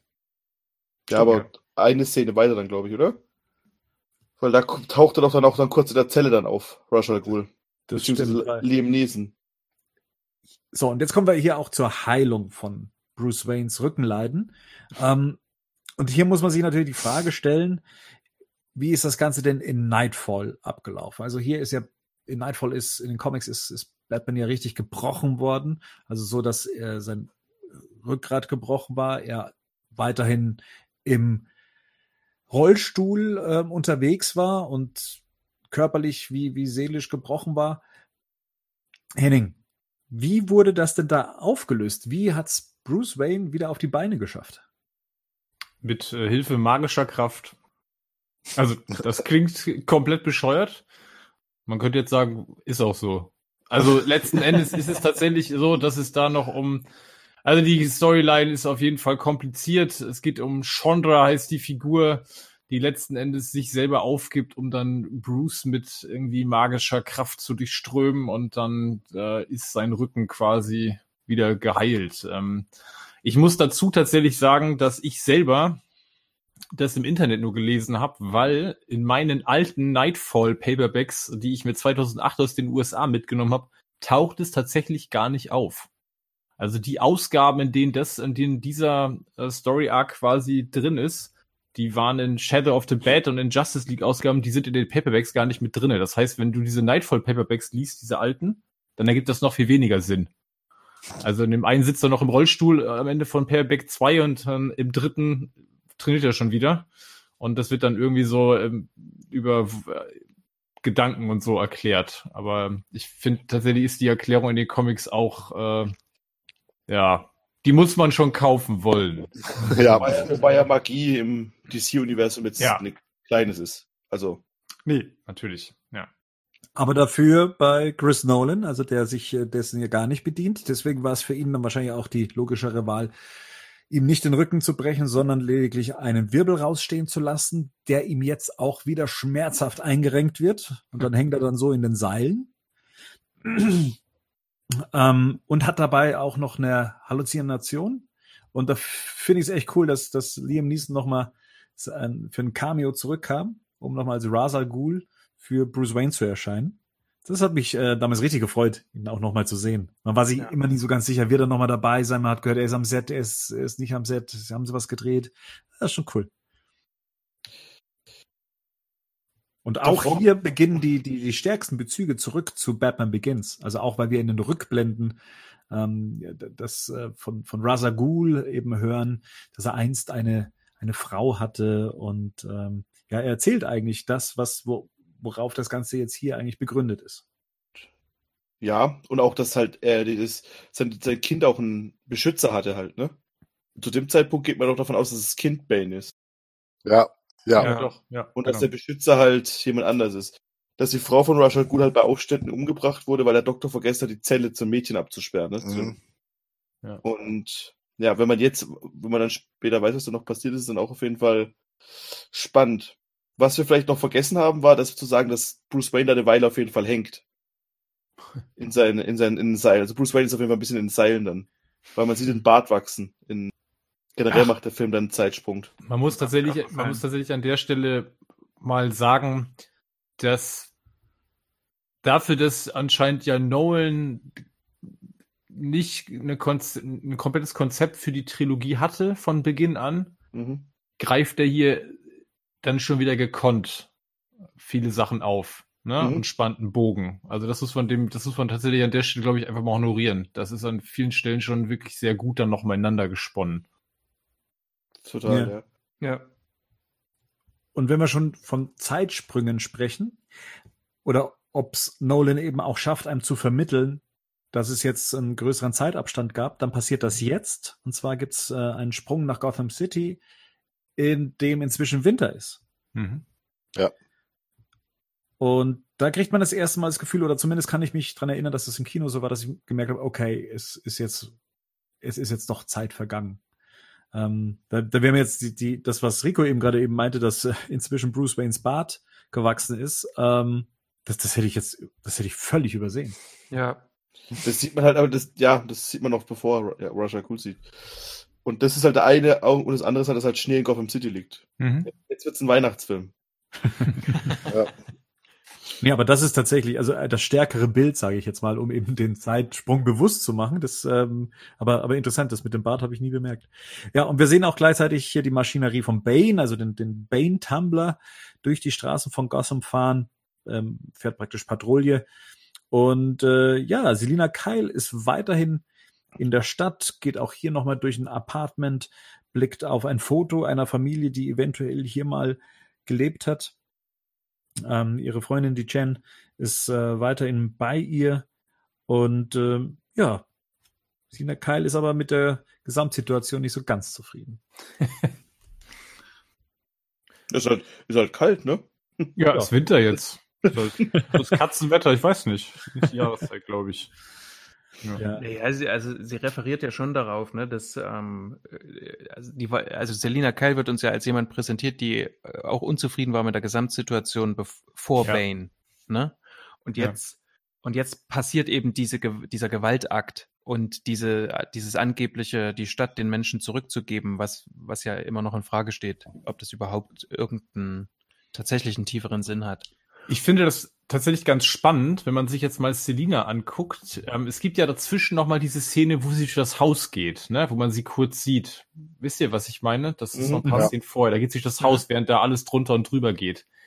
Letzten Endes, weil das, was du gerade sagst, Marian, an Selina Kyle erkennen wir jetzt eigentlich, was Nolan ja im Prinzip für eine Botschaft transportiert. Weil Selina Kyle war vorher die, die die ganze Zeit gesagt hat, die Revolution und es wird kommen, ne? Und jetzt ist es da und sie merkt selber, das funktioniert nicht. Also das ist eigentlich nicht das, was ich mir darunter vorgestellt habe. Ja. Sie, sie weiß einfach nicht, was sie will. Ja Nein, gut, sie aber das kann ja- ja die Erkenntnis sein, vielleicht ist Revolution oder eine Revolution auf diese Art und Weise ist vielleicht doch nicht der Weg. Ne? Aber Und- war sie sich dessen nicht schon immer bewusst, weil sie ja auch diejenige war, die weg wollte, die weg. Ja, also sie, sie hat zwar angemerkt, ein Sturm wird kommen und es wird den Reichen an den Kragen gehen, aber sie war auch diejenige, die als erstes Reis ausgenommen hätte und ähm, tja, jetzt auch anscheinend sehr, zufri- äh, sehr unzufrieden ist, hier auch gefangen zu sein. Was wir ja, was wir ja vorher festgestellt haben, ist, dass das ja irgendwie so eher das, das Vorgeben einer Revo Revolution ist. Nicht, dass Mhm. es eine tatsächliche Revolution ist. Und wenn man, also so wie die dort auch das Hotel leer räumen, ne, und die Reichen sind auf der Straße und die, die, was weiß ich, das angebliche Prekariat läuft da rein, dann hat es ja tatsächlich so, mh, wirklich so Anleihen an die französische Revolution oder an Ja. die Oktoberrevolution der Sowjet, also Russland, ne? So, ähm, und da, das ist ja erstmal gut ausgegangen für Leute, die nicht reich waren. Das heißt, die wusste schon, dass ein Sturm kommt und da wollte sie nicht da sein, aber irgendwie, ähm, glaube ich, ging für sie da keine Gefahr aus. Aber wie wir ja schon an den Leuten im Stadion gesehen haben, die begreifen ganz schnell, dass es hier nicht um die Umkehrung der Machtverhältnisse zum Volk hingeht. Sondern Ist das aber- Aber es sind ja so zwei Sachen, die passieren. Einmal werden ja die äh, Armen von den Reichen quasi, oder die, die, wer auch immer da die Reichen gestürzt hat. Aber das zweite ist ja noch passiert, dass die komplette Stadt ja isoliert wird. Ja, eben. Aber ich, Ja. aber ich finde, was ihr jetzt hier gerade diskutiert, also sorry, äh, ich bin ja ansonsten immer gern für kompliziert, aber hat das jetzt eigentlich nicht eigentlich nur die Bewandtnis, um zu zeigen, äh, weil tatsächlich macht sie ja jetzt nicht mit, äh, um zu zeigen, dass ihr Charakter halt Mitgefühl hat mit dem, was da passiert, um auch das später zum Finale hin glaubwürdig zu machen, wie sie dann agiert. Ja, genau, Also- aber das ist doch, ja, ja, das habe ich doch gesagt. Also letztendlich, sie stellt fest, das, was jetzt hier passiert, das ist nicht das, so soll es jetzt nicht laufen. Ne? So. Und ich weiß es nicht, genau, weil, weil dann, weil dann gerade die Aussage war, naja, sie haut ja ab, weil sie es eh schon weiß und was Genau, deswegen. hinauslaufen wird. Und ich glaube tatsächlich, jetzt wissen wir aber nicht, flieht sie tatsächlich vor der Revolution oder flieht sie tatsächlich vor Bane? Also das wissen wir ja jetzt auch nicht. Vor was genau flieht sie denn jetzt? Warum will sie abhauen? Hat sie Angst tatsächlich um ihr Leben? Ne? Aber genau, lange Rede, kurzer Sinn. Sie stellt hier fest, das ist auf jeden Fall auch kein Status quo, der akzeptabel ist. Ähm, ne? Und vielleicht können wir das am Ende nochmal aufgreifen, wenn es dann darum geht, für welche Seite sie sich dann entscheidet. da würde ich sagen, also an Selina Kyle sieht man ganz genau eben diese, die, die Grundmessage von, äh, von Dickens, der ja immer wieder in dem Buch quasi betont, wir haben, ähm, die, die Armen werden schlecht behandelt von der Bourgeoisie und deswegen muss dieser Zustand verändert werden, aber wenn man ihn durch Gewalt verändert oder durch Revolution, bringt das auch nur Leid. Ja. Und das kann auch nicht so in Ordnung sein. Also es muss irgendwas dazwischen geben und das ist, glaube ich, das, was sich in Selina hier ganz gut ausdrückt. Mhm. Ansonsten sehen wir, dass die Stadt ähm, ja verbarrikadiert ist. Ähm, teilweise durch sind die sind die Zugänge und, und äh, Ausgänge mit mit Autos visuell stark äh, in, in Szene gesetzt, also dass da hier, dass die aufgetürmt wurden und äh, auch weiterhin äh, bewacht äh, werden. Erinnert so ein bisschen an die Berliner Mauer, würde ich sagen. Ähm, auch so wie die ähm, Truppen davor stehen. Ähm, und es wird ja Jagd auf Polizisten gemacht, wie wir später hören. Ähm, wie Hunde werden sie gejagt. Das heißt, es müssen ein paar rausgeschafft haben oder es gibt noch welche in der Stadt, die äh, es, die nicht dem Befehl folgten, in den Untergrund zu gehen. Alles, was zivil war, oder? Ja, also die Führungsebene ist ja oben geblieben. Es sind ja die Streifenpolizisten alle nach unten ge geschickt worden, aber von den Detectives und so weiter, Ja. glaube ich, waren es ja nur recht wenige. Das heißt, die Führungsebene oder die höheren Beamten sind ja sehr wohl noch oben geblieben. Und ich denke mal, auf die wird dann Jagd gemacht. Ihr kennt mal halt schwer ohne Uniform, ne? Also, Ja, klar, aber Ja. das ist ja, weil sonst würde man sich ja die Frage stellen, wo kriegt jetzt Blake die ganzen Verbündeten auf einmal her? Das sind jetzt ja nicht, jetzt ja wahrscheinlich nicht einfach normale Bürger. Also so habe ich das zumindest nie interpretiert, aber ja. Genau, er besucht sein altes Heim.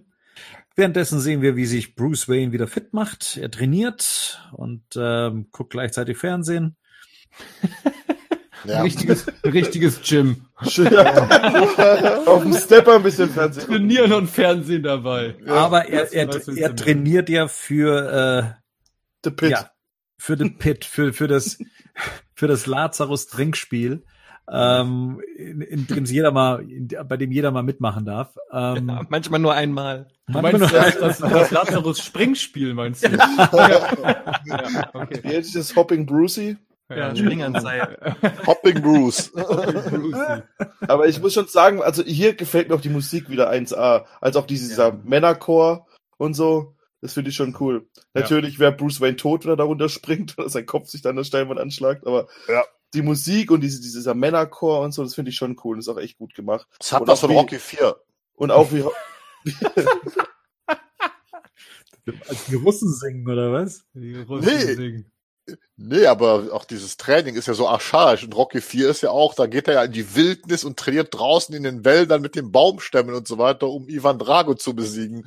Und da muss ich tatsächlich hierbei auch denken, Ja. weil er trainiert ja jetzt so mit äußerst primitiven Mitteln, ne, aber er trainiert, ne. Und dann kommt dann dieser Chorgesang, äh, ja, es ist, das, das hat irgendwie auch so wieder diese Rocky-Parallel für mich.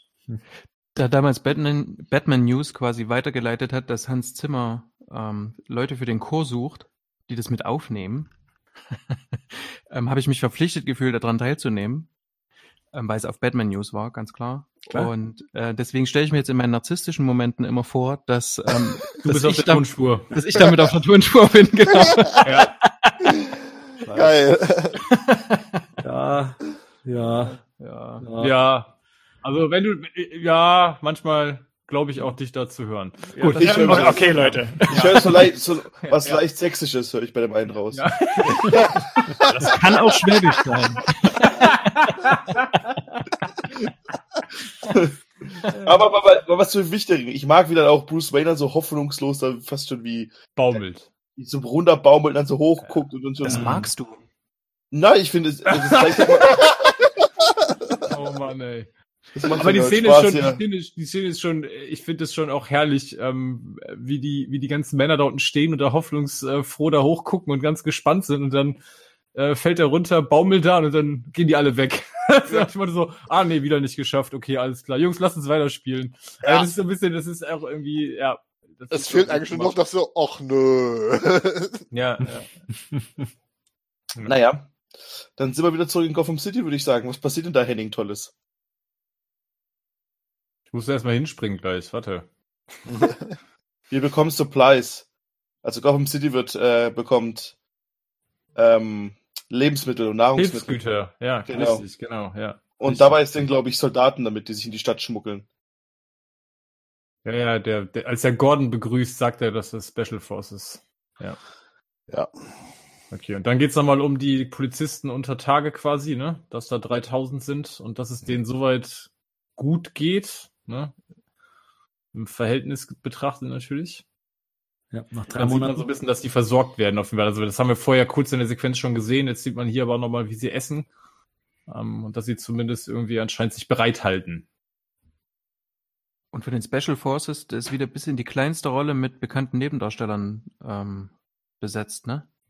Mhm. Das sind alles Leute, die sieht man irgendwo in kleineren Serien oder. Hm. Also wenn Nolan ruft, ist jeder dabei. Ja.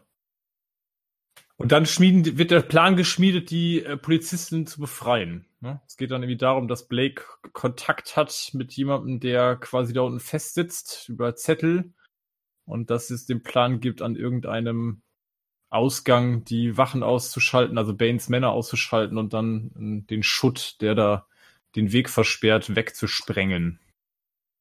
Und natürlich halt auch die Bombe zu markieren, dass man nicht weiß, wo die Bombe drin ist. Weil, Ja. was wir noch nicht erwähnt haben, die, es fahren die, Tag und Nacht drei LKWs durch die Stadt, durch Gotham City und in einem von den drei könnte die Bombe sein. Ne? Ja. Und dann, dann versucht man es auch so ein bisschen auf den Grund zu gehen, oder wie, was da dahinter. Hier wird nochmal so ein kleines Loblied gesungen, weil, glaube ich, der von den Special Forces noch sagt, ey, was ist mit den Leuten, die sind seit drei, so Männer, die drei Monate kein Tageslicht gesehen haben, ne? Und Blake sagt dann immer, nee, es sind Polizisten. Äh, den drei Monate Tageslicht fehlt, das äh, ist noch was anderes, nach dem Motto, die werden schon bereit sein, ne? wenn es darauf ankommt. Da sind ja. Ja. nachher ein paar Speckigere dabei. Die haben die drei Monate nicht so viel angemacht. Dann haben die ja auch die Ration entsprechend aufgeteilt, dass jeder dass jeder, dass jeder Ja. bei, Jeder hält sein Futter Gewicht. bleibt. nice. Vielleicht haben die auch Stoffwechselstörungen und sind deswegen dick. Und das hat gar nichts mit der Nahrungsaufnahme zu tun. Aber das äh, hört ihr in einem anderen Cast. Ja, genau. Das hätte uns doch Nolan mal zeigen können. Aber Der ich, kriege überhaupt kein Gefühl dafür, wie, wie sich die Figuren, wie sich die Figur, also die Figur tatsächlich, äh, buchstäblich der Männer da unten einfach verändert. Ich sehe das nicht. Ne? Ich hätte eine Frage, weil der Blake, der malt doch überall die Fledermäuse ran. Macht Ja. er das für den Plan oder macht Der er das einfach, die weil das, Wege. Der markiert Ja, die. Wege der Okay. Autos. das habe ich nicht verstanden. Mhm. Ja, und wir ähm, lernen, dass es Miranda Tate und äh, Lucius Fox äh, soweit ganz gut geht. Ähm, sie merken an, dass ähm, diese Bombe so langsam instabil wird, zumindest der Kern davon, und geben das eben an die Special Forces weiter. Also die Bedrohung nimmt zu und äh, ja, da kaum lernt man die Special Forces dann kennen, schon werden sie ausgeschaltet. Schießerei. Bane war schneller. Vor allem Someone Sold Us Out, man weiß ja genau, wer es war, ne? Also, wenn man es ja gesehen hat. Auf jeden Fall die Leute, die äh, jetzt hier waren, die kommen draußen an die frische Luft und äh, werden aufgehängt, ganz demonstrativ, was Bruce Wayne eben auch über seinen Fernseher im Knast äh, mitbeobachtet. Und ja, auch die, auch das Militär macht sich weiterhin Gedanken dazu, was da drin los ist, was da seit drei Monaten am Laufen ist und sie kriegen es einfach nicht gebacken, ähm, da einzudringen. Ich habe da mal eine Frage. Ist da jetzt irgendwie eine Nachrichtensendung, die da läuft, oder haben die da eine Kamera installiert, dass Bruce Wayne 24 Stunden das mitbekommt? Es ist eine Nachrichtensendung. Nachrichtensendung. Ja. Ja, Mhm. ja, genau. Ja. Steht auch Breaking News mit dabei und ist Ja. äh, der Gotham Ja. City Network. Mhm. Und wir sehen auch Bruce wie immer härter und weiter trainiert. Diesmal mit Wut. Mit Sorry. Hut? Mit Wut. Ach, mit Wut, ja. Ja. ja. Diesmal Dann- springt er mit Hut. mit Hut, ja. Aber ich habe dir Szenen, die ich äh, nicht hab. Ja, ähm, genau. Ich finde da aber nochmal wieder, weil wir immer wieder Batman Begins auch äh, sehr schön nochmal diese Montage, wo dann nochmal Thomas Wayne äh, ihm entgegenkommt, ne? Nachdem er äh, ein weiteres Mal beim Sprung scheitert und quasi da baumelt. Und das ist schon als äh, der Gegenshot ist gut gemacht. Mhm. Also, ne, wo einfach nochmal klar wird, dass ähm, The Pit hier ja praktisch, das sieht ja von der Perspektive genauso aus wie der Brunnen aus Batman Begins. Das ist schon, äh, finde ich, äh, extrem gut gemacht. Und es wird auch auf der, auf der narrativen Ebene so weitergeführt, ne? Also es geht Mhm. ja jetzt auch, da, ähm, er spricht jetzt mit diesem Arzt ähm, darüber, dass äh, die, die Furcht das ist, was ihn antreiben kann. Also dass er Furcht braucht, um Ja. aufsteigen zu können. Tja, anscheinend hat er aber auch Riesenglück, dass er es mehrfach probieren kann. So Mhm. der ein oder andere Sprung sieht ja so aus, als ob das manch einer nicht überleben würde, wenn er da mit dem Seil nach unten rast. Aber ähm, ja, da scheint die Wut oder zumindest der Antrieb so groß zu sein, dass er äh, das mehrfach schafft. Und er hat dann auch die längere Unterhaltung eben mit dem ehemaligen Ja. Gefängnisarzt ähm, und sprechen auch noch mal drüber, wie er es denn schaffen könnte. Was, was macht den Unterschied aus? Ohne Sicherheitsseil, ne? Tja. Die echte Ähm, Angst. Die echte Angst, genau.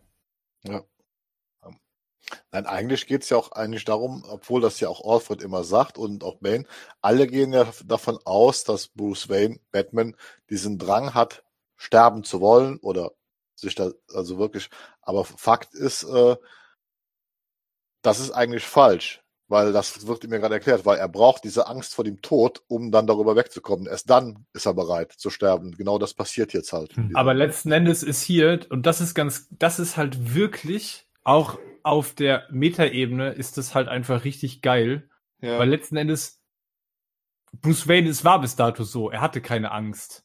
Richtig, ja, Genau. eben. Und jetzt ist aber hier, durch die Angst wird quasi Bruce Wayne wieder geboren und dann kommen ja die Fledermäuse noch als Ja. Symbolik, wo nämlich der Genau. Zirkel sich auch wieder zu Batman Begins schließt, weil ja Batman quasi auch, ne, durch Furcht lebt. So. Ja. Und, Und- das ist hier jetzt im Prinzip dieselbe Symbolik. Und es ist halt mit der, mit der, mit dem Sound und mit allem, es ist eine perfekte Szene. Also mit dem Score und wie, wie die Fledermäuse rauskommen, wie Absolut. es immer hochspielt, das ist, Und über er steht Fall, auf, äh, ne? Und ja. er, wie, wie in Begins halt auch, ne? Hier ist praktisch die, Ja. wo es in Begins die Geburt von Batman war, auch von der Idee, von dem Symbol, es ist jetzt hier quasi die Wiedergeburt. Genau, genau. das ist schon Und das ist sehr gute Szene. Also ich Und das ist aber, ja, sorry, ja, sag. du. Nee, du. Ich. Ich sag, ich, guck, ich guck's gerade nebenher und ich habe auch schon Gänsehaut.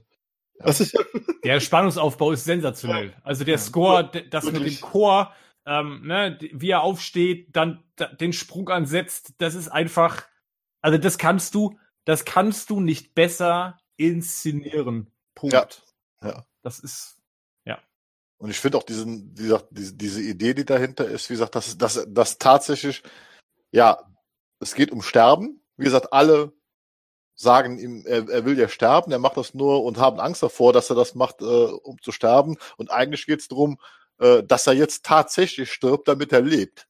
Ne? Also Ja, es geht aber eigentlich auch darum, dass er halt jetzt, dass er Angst davor haben muss, weil er was zu verlieren hat.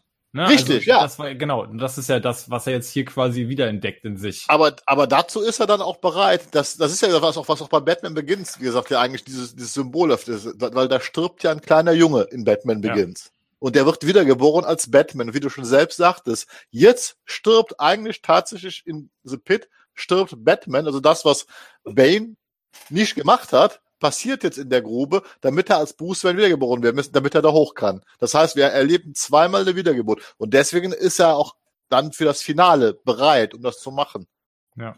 Und an der Stelle müssen wir die Genialität von Nolan, finde ich, nochmal ähm, so berücksichtigen. Das ist nämlich das, was Gerd die ganze Zeit sagt, so auf der, auf der psychologischen Ebene ähm, funktioniert Nolan wunderbar. Und er hat nicht nur in der Trilogie oder in, diesem in, diesem, in diesem Spiegel zu Batman Begins das jetzt wunderbar gemacht, sondern er hat es über den ganzen Film dahin entwickelt.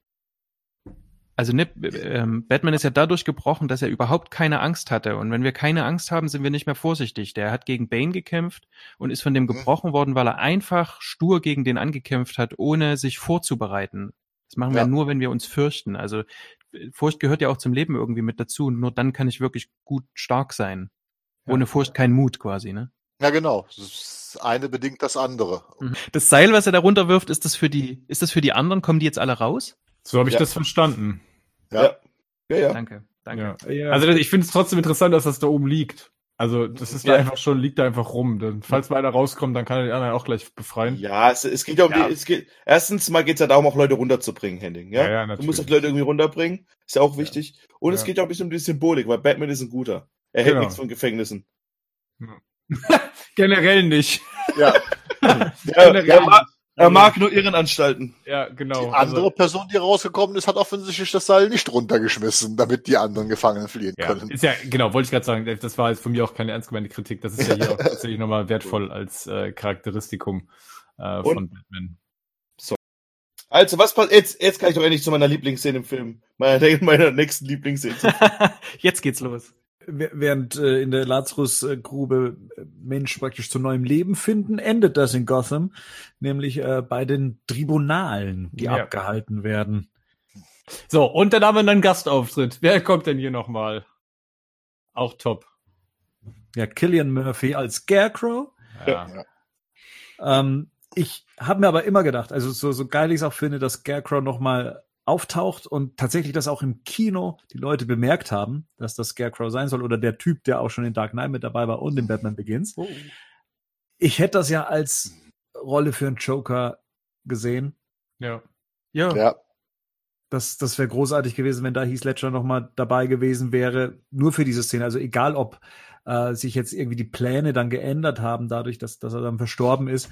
Aber Nolan hätte ihn wahrscheinlich sowieso nicht genutzt und äh, hätte eh eine eigene Geschichte erzählt. Und wenn er aber dann den Joker nochmal hätte auftauchen lassen, dann hätte ich es hier perfekt gefunden, dass er dann da oben auf seinem Thron sitzt und äh, dann das Urteil spricht über ja die die anderen Typen in in Gotham.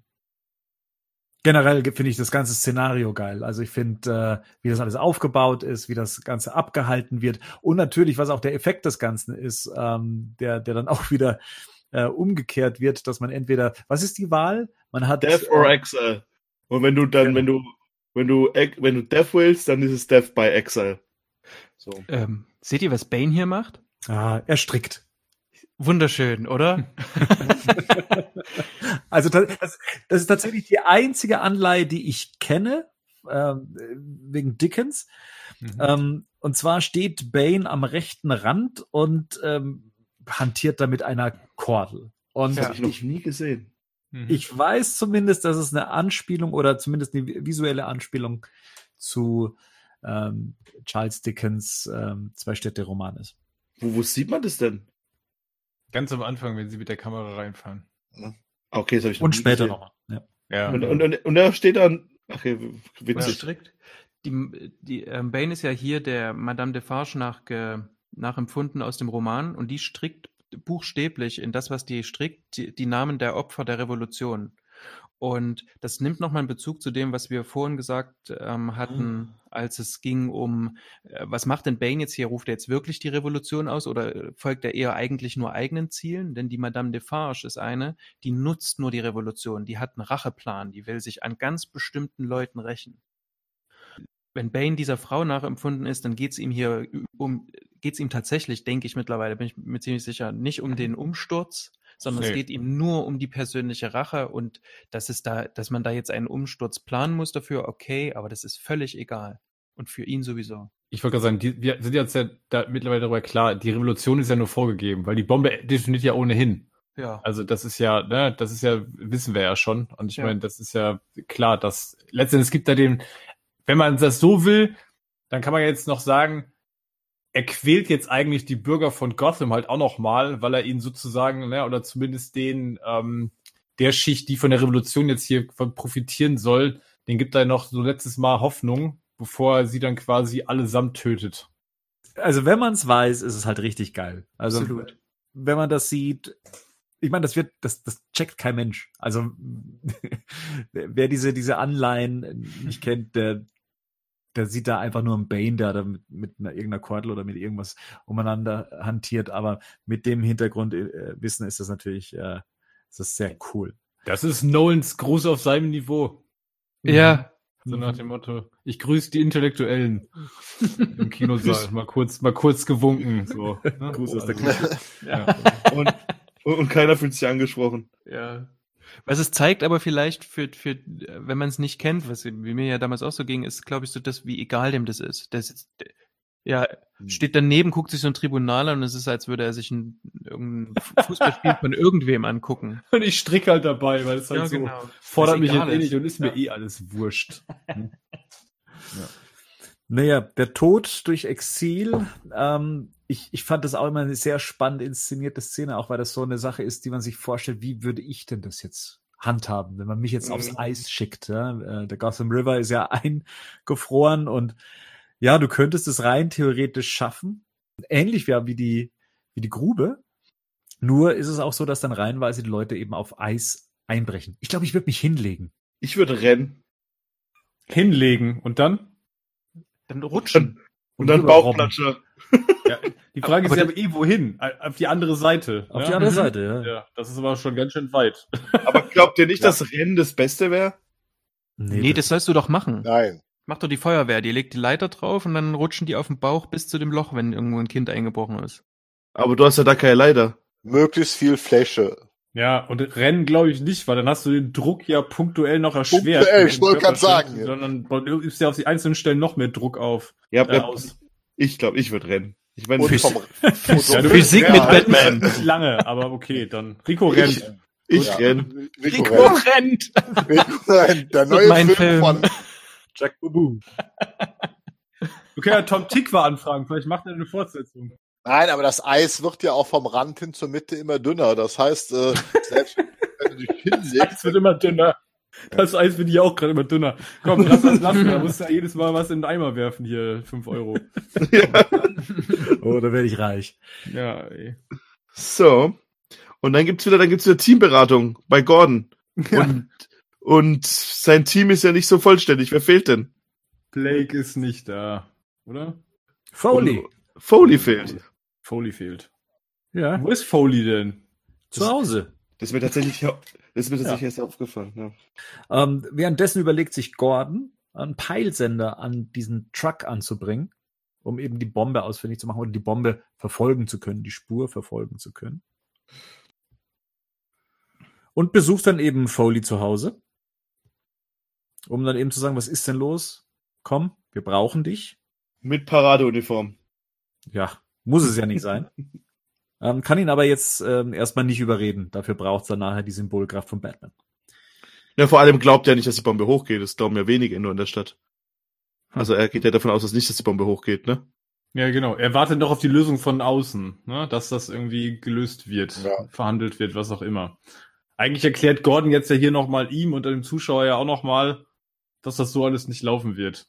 Ne? Und dass er glaubt, dass, äh, dass das, was Bane erzählt, eigentlich Unsinn ist. Selina Kyle macht so ein bisschen Batman-Shop und ähm, hält zwei Leute auf, die einen Jungen verfolgt haben, der einen Apfel geklaut hat. Soweit ist es schon gekommen.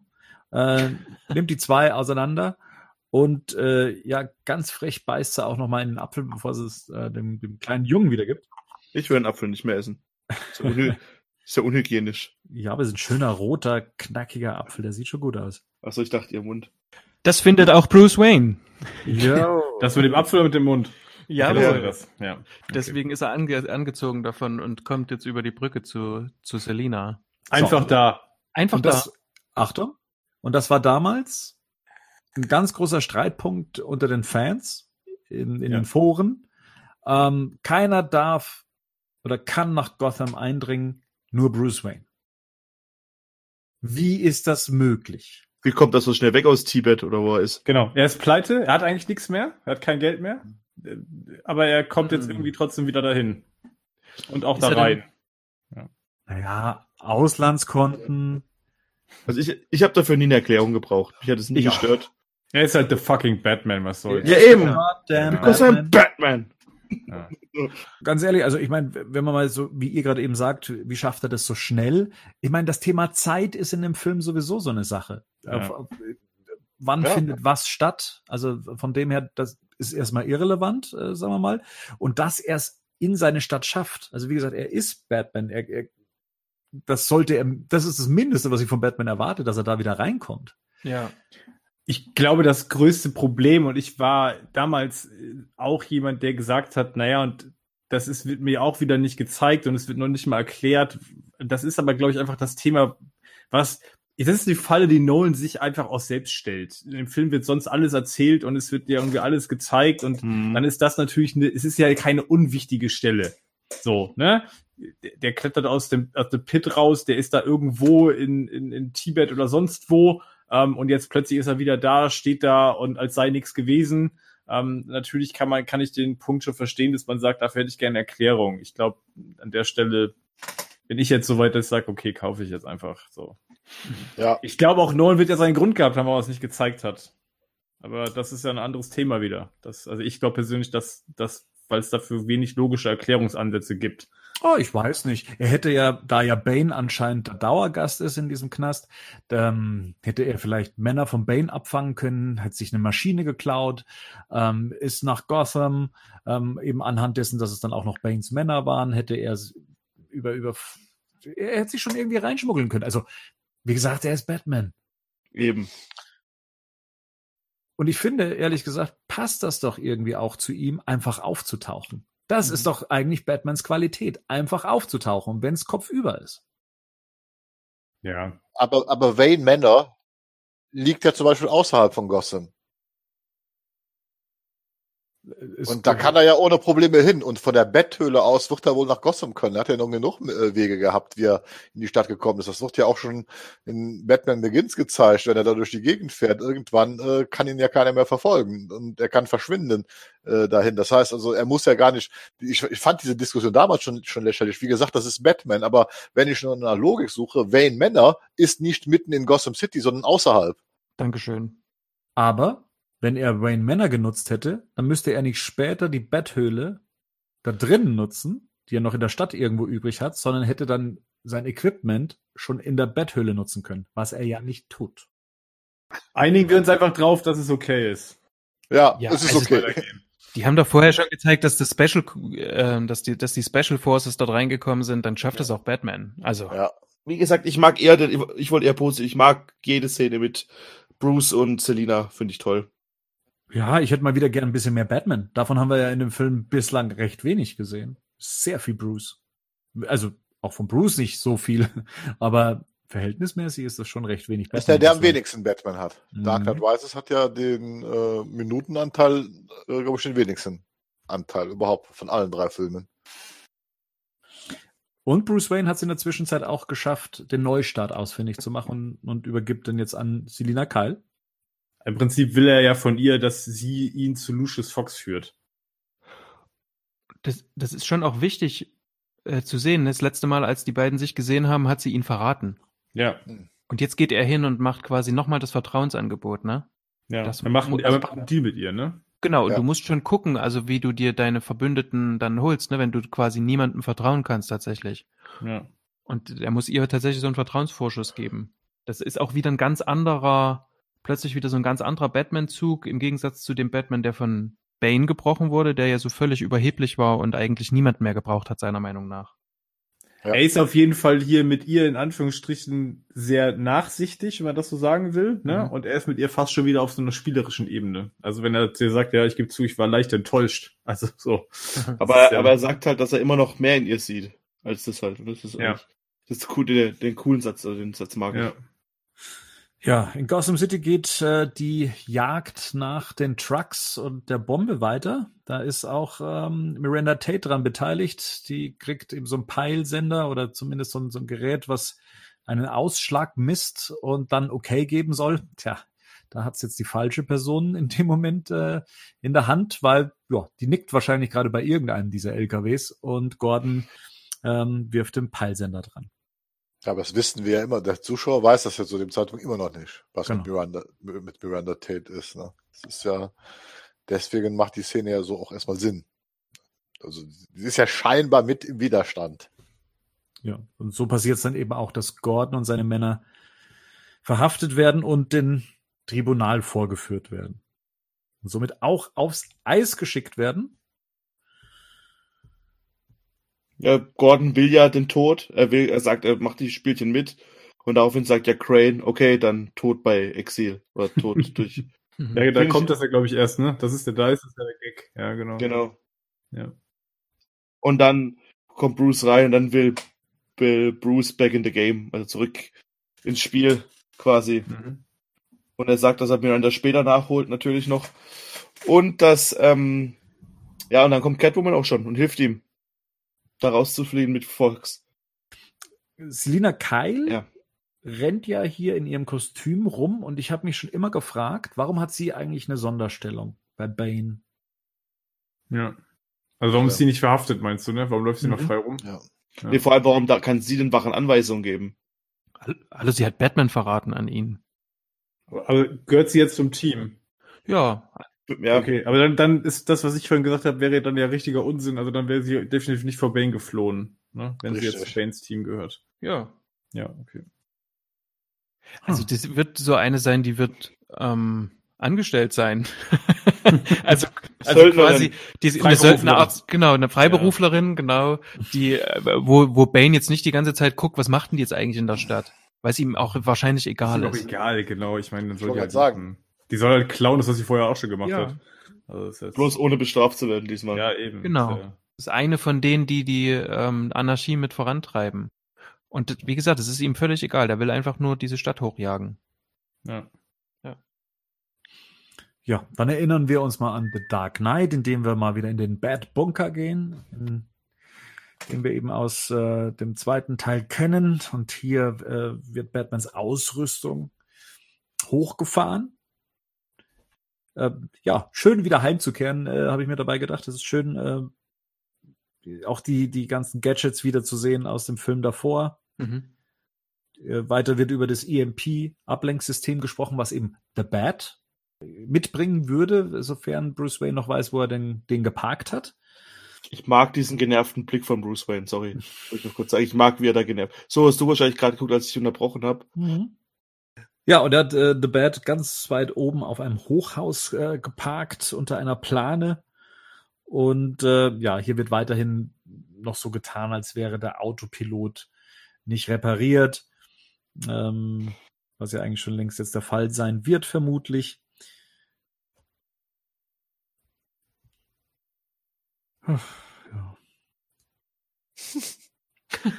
es ist, ich tue, ich tue mich gerade ein bisschen schwer, weil wir eigentlich nichts anderes tun, als den Film zu erzählen. ja. Ja, aber das Problem ist halt, weil halt am Anfang so viel Geschichte passiert ist, tun halt nur die Szenen nach und nach halt auf einen einschlagen, so ein bisschen, ne?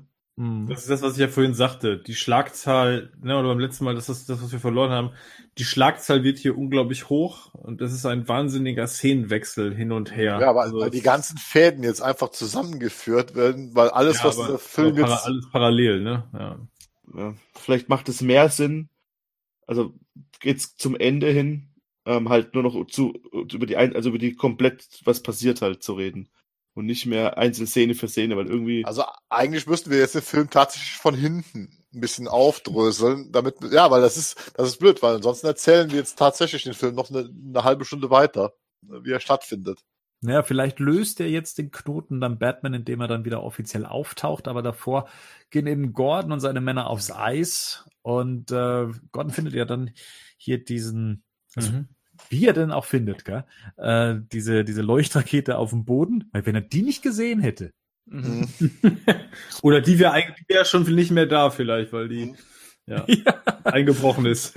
Und, und ich weiß ja auch nicht, wie das so ist mit Feuer und Eis, ob das dann nicht eher noch mehr Einbruch gefährdet ist. Aber egal. Auf jeden Fall ist es äh, eine recht ikonische Szene, in dem dann sich das Bat-Symbol ähm, auf an der Brücke das über Gotham River dann eben äh, entfacht.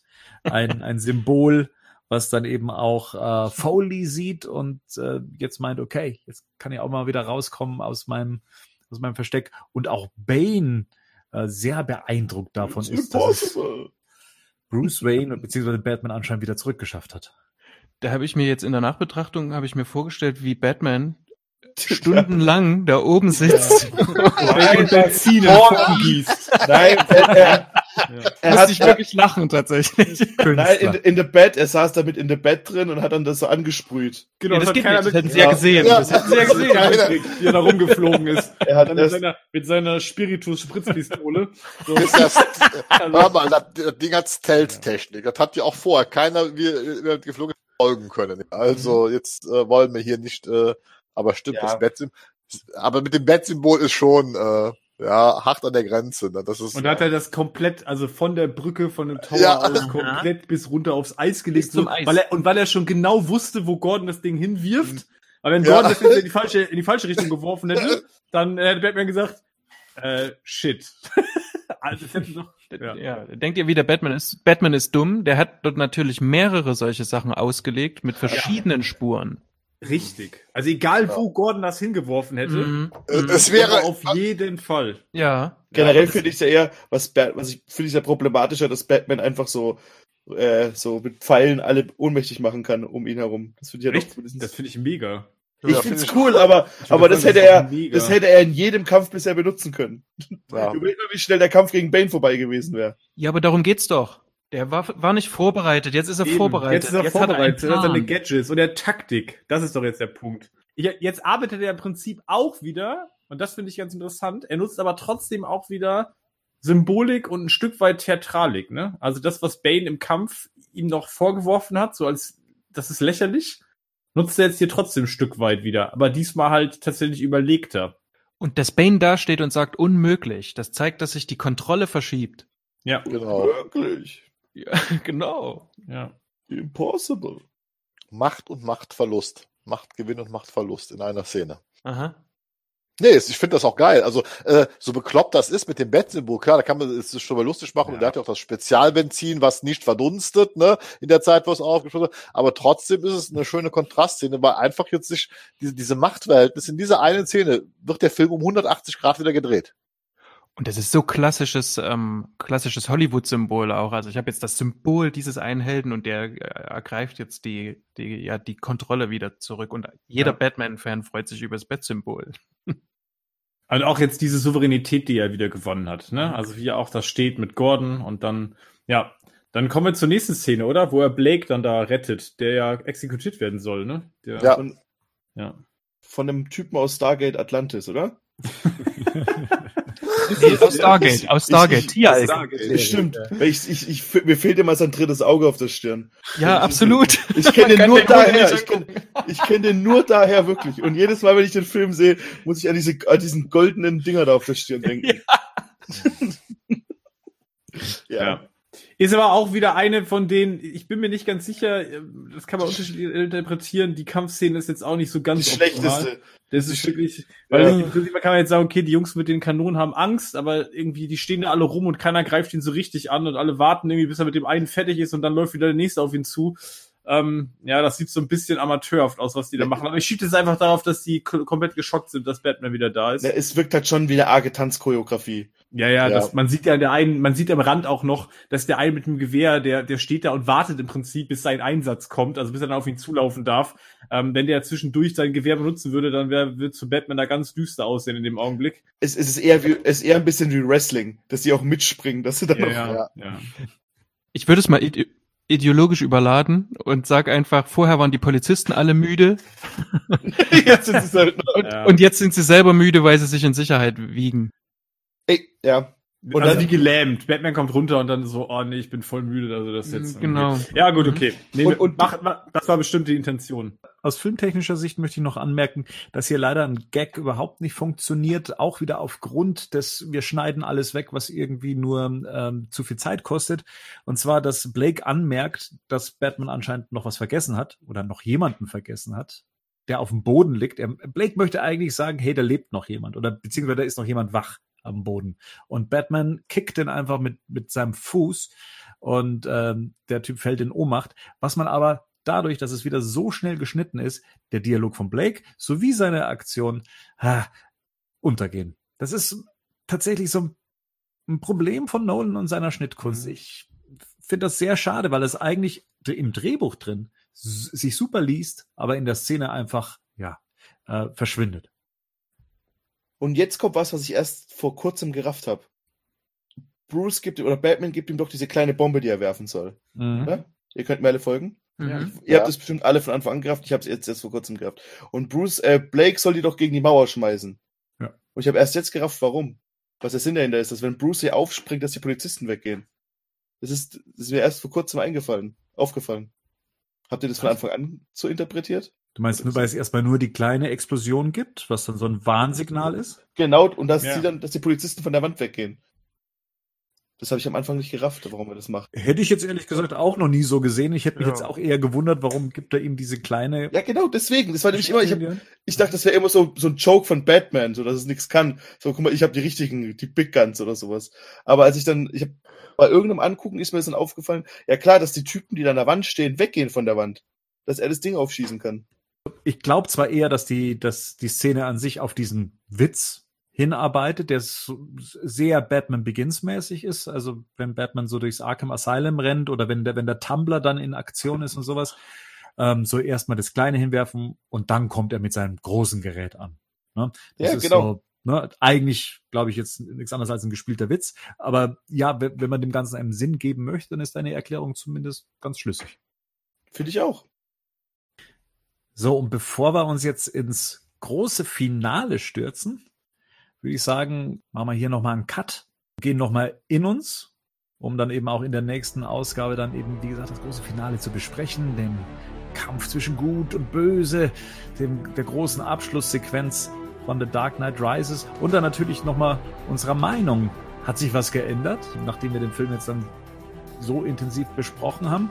Und kann Marian aus seiner Sicht auch nochmal sagen, was er an dem Film so richtig, richtig gut fand. Das und vieles mehr in der nächsten Ausgabe. Bis dahin, ciao, Servus. Wir sehen uns in Teil 5. Ciao. Wir hören uns in Teil 5. Genau, tschüss. Ciao. Tschüss.